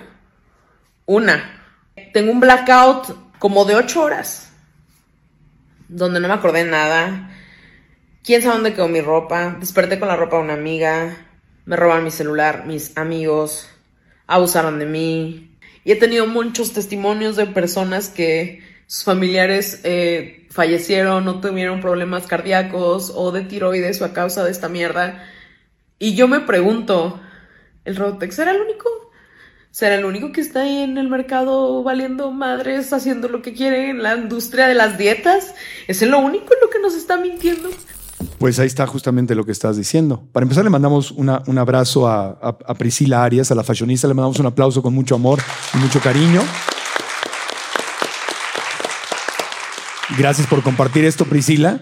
Y es la misma pregunta que lo que está haciendo Priscila. O sea, ¿cuántos otros medicamentos están allá afuera causando esto? Muchísimos. Muchísimos, pero caemos en esta, en esta situación de vulnerabilidad. Porque lo que tú comentaste es, es, muy, es, es muy cierto.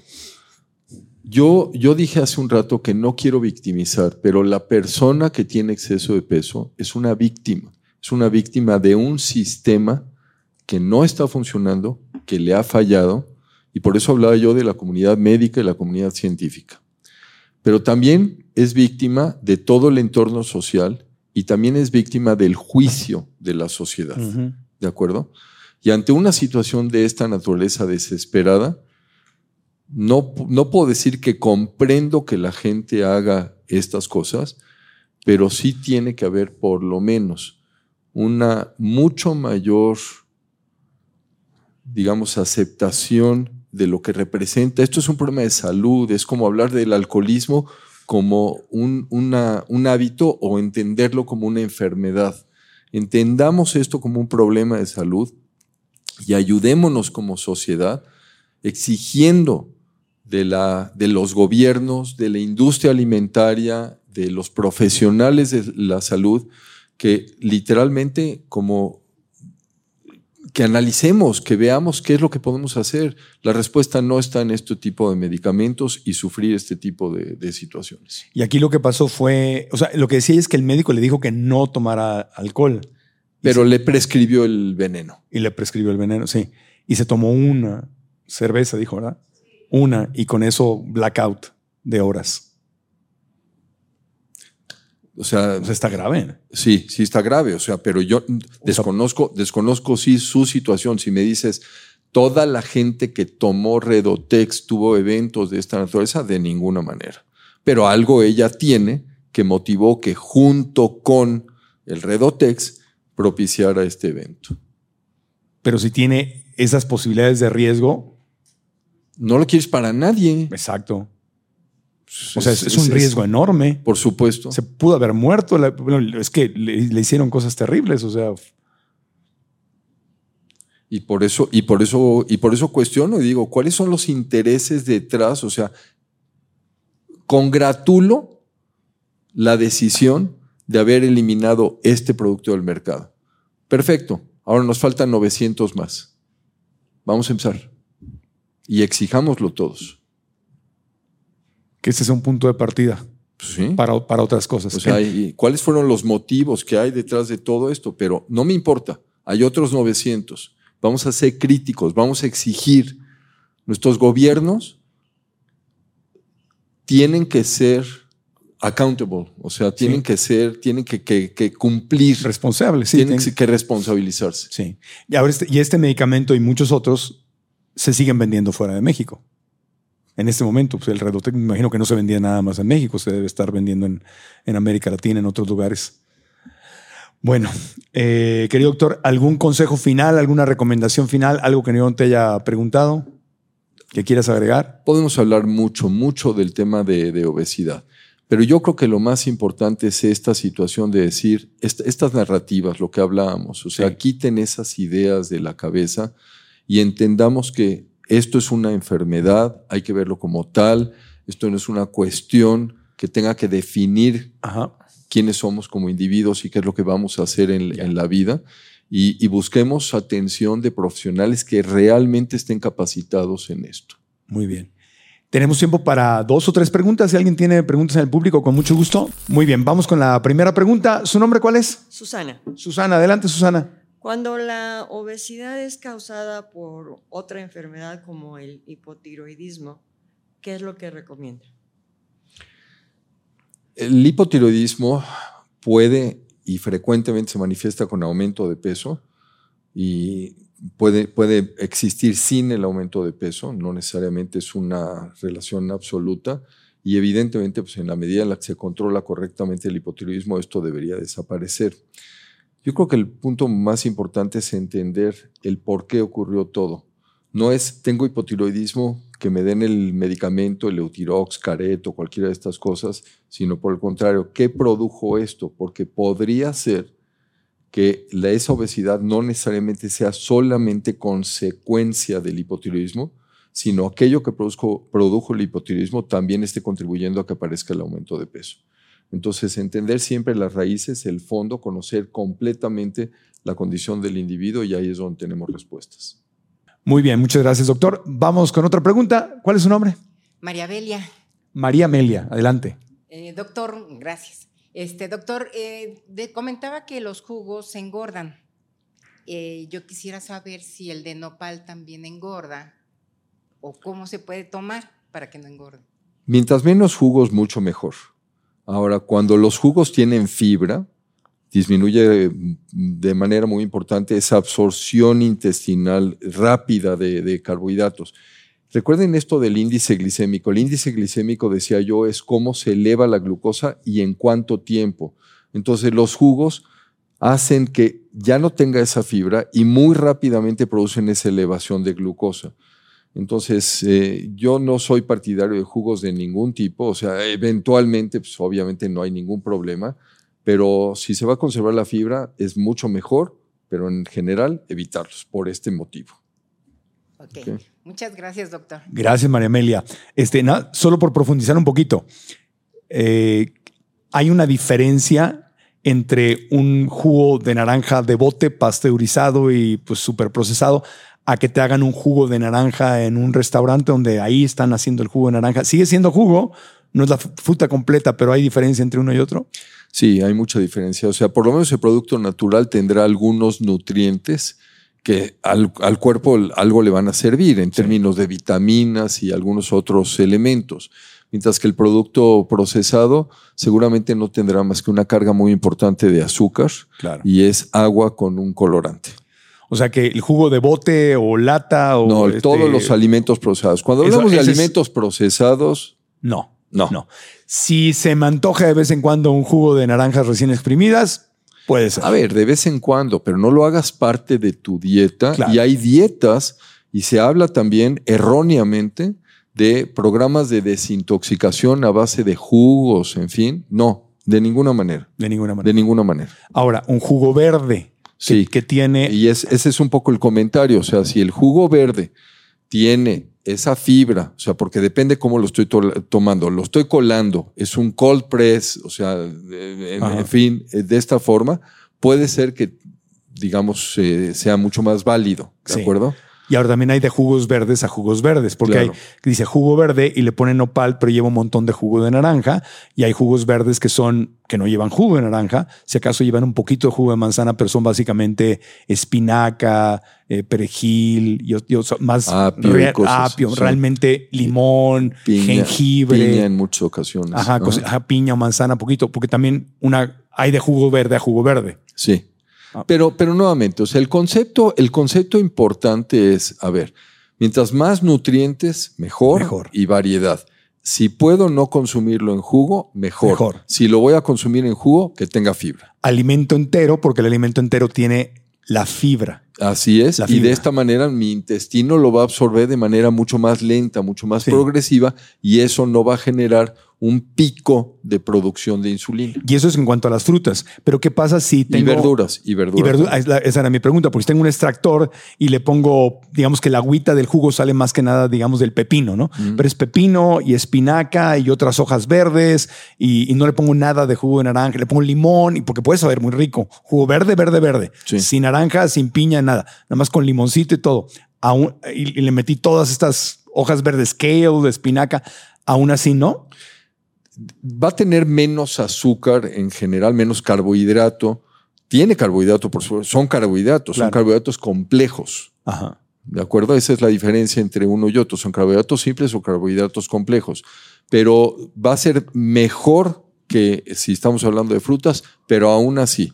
O sea, de vez en cuando con la fibra, pero si puedo comer el producto entero, mucho mejor. O sea, preferirías mil veces más la ensalada que el jugo verde. Sí.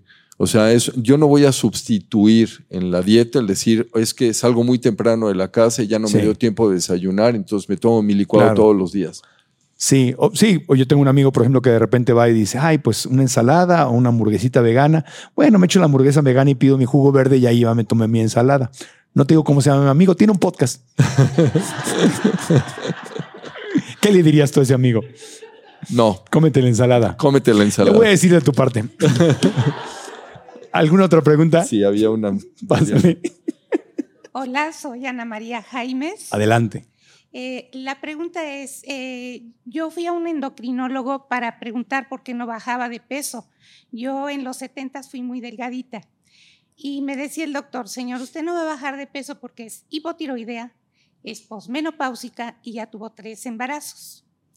Eh, tengo un hijo vegano que era llenito, muy llenito para titularse entró al veganismo y ahora es el chico más sano, más delgado, pero también es hipotiroideo. Entonces aquí la pregunta es, ¿por qué un hipotiroideo puede bajar de peso y otro no? Yo vuelvo otra vez a la, respuesta, ¿por qué más está sucediendo? Yo no estoy de acuerdo con lo que dijo el doctor. eh, dependiendo del grado de control del hipotiroidismo, no necesariamente tendría que haber un impedimento para bajar de peso. Menopausia no tiene, no tiene que ser tampoco un impedimento. Hay algo más que está sucediendo en el organismo. Esas etiquetas, porque así se manejan en medicina, hipotiroidismo, tres hijos, posmenopausia, son profundamente dañinas. O sea, lo que el doctor no ha hecho es realmente profundizar y ver qué más está sucediendo en el organismo y está generando este desequilibrio. Puede ser, por ejemplo, por ejemplo, no conozco la situación, pero un desequilibrio en esta microbiota intestinal y atacando todo el punto, todo el tema desde el punto de vista digestivo, se puede dar una solución. Y nuevamente, ¿por qué ocurrió el hipotiroidismo en primera instancia? Si yo no sé eso, pues entonces seguramente hay también hay una fuente, un origen que está contribuyendo a la incapacidad para bajar de peso. Entonces, ¿qué hay que hacer específicamente? Ir con un médico que sí profundice y que sepa qué es lo que tiene que checar. Como el doctor Crujam. No, pero. no, o sea, no puede atender, el doctor Crujam no, puede atender a todos. Pero... pero, o sea, médicos que tengan la medicina funcional, medicina de estilo de vida, realmente alguien que, que no sea una consulta por un problema de 10 minutos donde nada más va a ser una prescripción médica, sino escuchar qué es lo que está sucediendo con el individuo y profundizar y ver qué es lo que, de dónde vienen las cosas. Insisto, o sea, yo le digo mucho a mis pacientes, nada sucede en el organismo por casualidad, todo tiene una razón de ser, pero tenemos que escuchar. Gracias. Un aplauso para nuestras preguntas y respuestas. Pues la última pregunta, doctor, aunque ya lo hemos hablado en otros podcasts eh, contigo y con otros médicos que han estado aquí, eh, cerremos con eso, con el, tema de la medicina de estilo de vida o la medicina funcional. Eh, ¿cuál, es? Porque mucha gente está viendo, ¿no? Y, obviamente ahorita nos das tus redes sociales, número del consultorio, todo, mucha gente pues quiere ponerse en manos de un médico como tú. Pero ¿cuál, es la diferente forma de aproximarse a, a, las enfermedades desde el punto de vista de la medicina del estilo de vida al, a lo tradicional. Miren, yo, yo quisiera promover y aprovechar este espacio para promover la Asociación Mexicana de Medicina de Estilo de Vida. Es una asociación formada por profesionales de la salud, pero con el compromiso precisamente de, de, cambiar los modelos de atención en, en México. Sí. Y, y bueno, eh, a través de este grupo, pues empezar a, a, a, no nada más a obtener una consulta, sino a, hacer esta dinámica que nos permite formar una comunidad de salud. Yo creo que eso es, eso, es, eso es clave. Creo que tenemos que todos, entre todos, empezar a desarrollar una conciencia que haga una masa crítica para que esto empiece a difundirse en cada vez niveles más amplios en la, en la sociedad. Claro. En lo que se refiere a, la atención directa con un médico, o sea, yo no soy el único, obviamente hay gente que también está muy capacitada en medicina estilo de vida, en medicina funcional, pero lo que recuerden por favor, tenemos que ser mejores consumidores.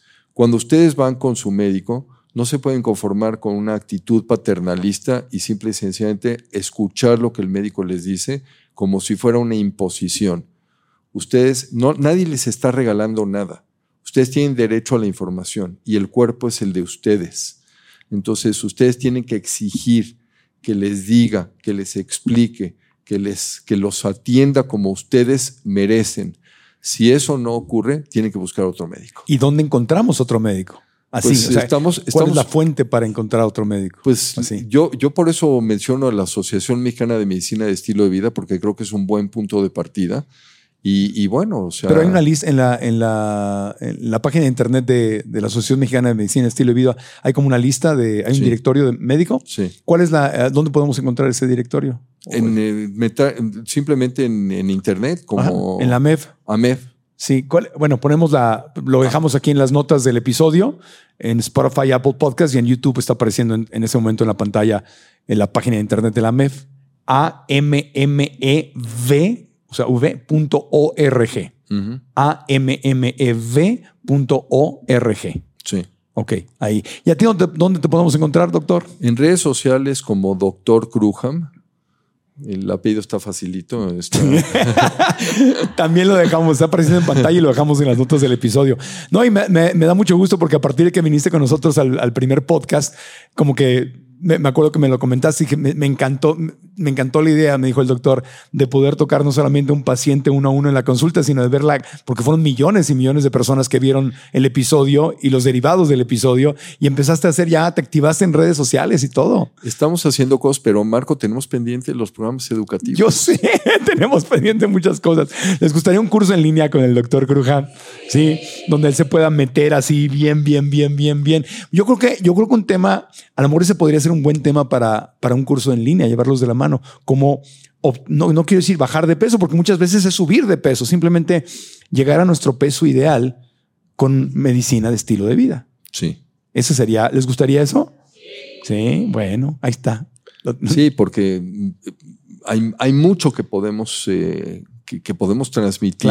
O sea, hay mucho que se puede discutir. O sea, mucho más allá de lo que platicamos el día de hoy. Pero hay que llevar a la, gente pasito a pasito, pasito a pasito, de la mano. Entonces, tus redes sociales, Doctor Cruham. Doctor Cruham. En Instagram, ¿en dónde más estás? Facebook. En, eh, sí, Instagram y LinkedIn también. Muy bien. Y bueno, en el consultorio es eh, www.vitaplenos.com. Ya. ¿Y en el consultorio estás solamente tú o tienes un equipo? Puedes, Tengo tres nutriólogas que trabajan conmigo y estamos eh, trabajando en este momento para generar también un sistema de atención.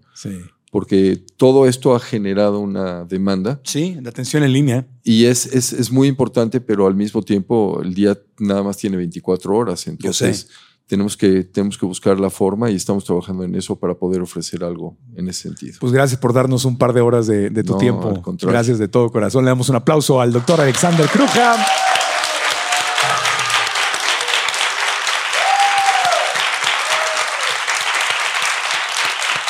Como concierto, doctor, como concierto. bueno, si les gustó el episodio, Compartan la liga del episodio para que más gente pueda ver o escuchar el episodio. En YouTube, gracias. Déjenos su comentario, denle like al video. Si no se han suscrito al canal, suscríbanse y activen la campanita para que les lleguen las notificaciones. Y en Spotify o Apple Podcast o cualquier aplicación de podcast, si se suscriben también para que les lleguen los nuevos episodios y nos dan las cinco estrellas, pues eso nos ayuda a crecer. Esos segunditos que les toma suscribirse, la campanita, darle like, dejar un comentario, no saben cómo le ayuda a este podcast. Si, le, si les gusta el contenido que hacemos y nos quieren quieren ayudar a crecer y quieren ayudarle a otras personas a que esta información les llegue, pues simplemente like, campanita, suscríbanse al canal y dejen su comentario acá abajo. Eso nos ayuda enormemente y nos da la oportunidad de aprender todos juntos en comunidad. Así que, de nuevo, doctor Kruham, qué gusto verte. Qué gusto verte de nuevo. Gracias. Al contrario, Marco. Mil gracias a ti. Gracias, gracias. Gracias al Hotel Fiesta Americana Viaducto Ciudad de México. Una recomendación excelente para quedarte cuando quieras estar cerca del aeropuerto, cuando quieras estar cerca del Palacio de los Deportes, del Autódromo Hermano Rodríguez o si andas viendo a los Diablos Rojos del México en los partidos de béisbol. El estadio Harpelú está aquí a la vuelta. Es más, este Maribel de, nuestro equipo andaba como fan porque llegamos a, hacer check-in aquí al hotel y estaban los Diablos Rojos del México. Y Maribel, ¡ay! ¡ay! Alguien, alguien que me dé un batazo. ¡Sí! Pero gracias al hotel y gracias a nuestra preciosa comunidad de alumnos de Alcanza tus sueños y Alcanza tu bienestar financiero. Todos nuestros alumnos y alumnas, gracias. Gracias, gracias, gracias. Los queremos mucho. Hasta la próxima. Aprendamos juntos.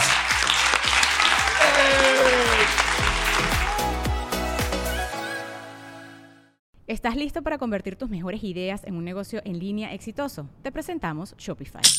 Tal vez no lo sabías, pero nuestro podcast More Than Mamis es un negocio y lo empezamos por supuesto para desahogarnos y hablar sobre la maternidad, no para convertirnos en expertas de ventas y del e-commerce. Así que sí, necesitábamos ayuda para vender nuestro merch y poner en marcha nuestra tienda. ¿Y cómo suena con Shopify?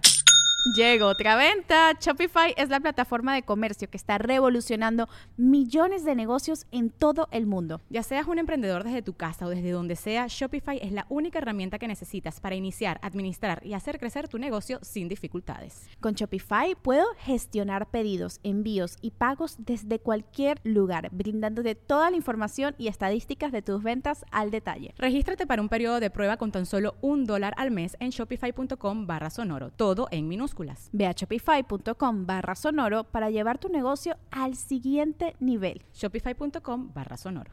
¿Estás listo para convertir tus mejores ideas en un negocio en línea exitoso? Te presentamos Shopify. Tal vez no lo sabías, pero nuestro podcast More Than Mamis es un negocio y lo empezamos por supuesto para desahogarnos y hablar sobre la maternidad, no para convertirnos en expertas de ventas y del e-commerce. Así que sí, necesitábamos ayuda para vender nuestro merch y poner en marcha nuestra tienda. ¿Y cómo suena con Shopify? Llega otra venta. Shopify es la plataforma de comercio que está revolucionando millones de negocios en todo el mundo. Ya seas un emprendedor desde tu casa o desde donde sea, Shopify es la única herramienta que necesitas para iniciar, administrar y hacer crecer tu negocio sin dificultades. Con Shopify puedo gestionar pedidos, envíos y pagos desde cualquier lugar, brindándote toda la información y estadísticas de tus ventas al detalle. Regístrate para un periodo de prueba con tan solo un dólar al mes en shopify.com barra sonoro, todo en Ve a shopify.com barra sonoro para llevar tu negocio al siguiente nivel. Shopify.com barra sonoro.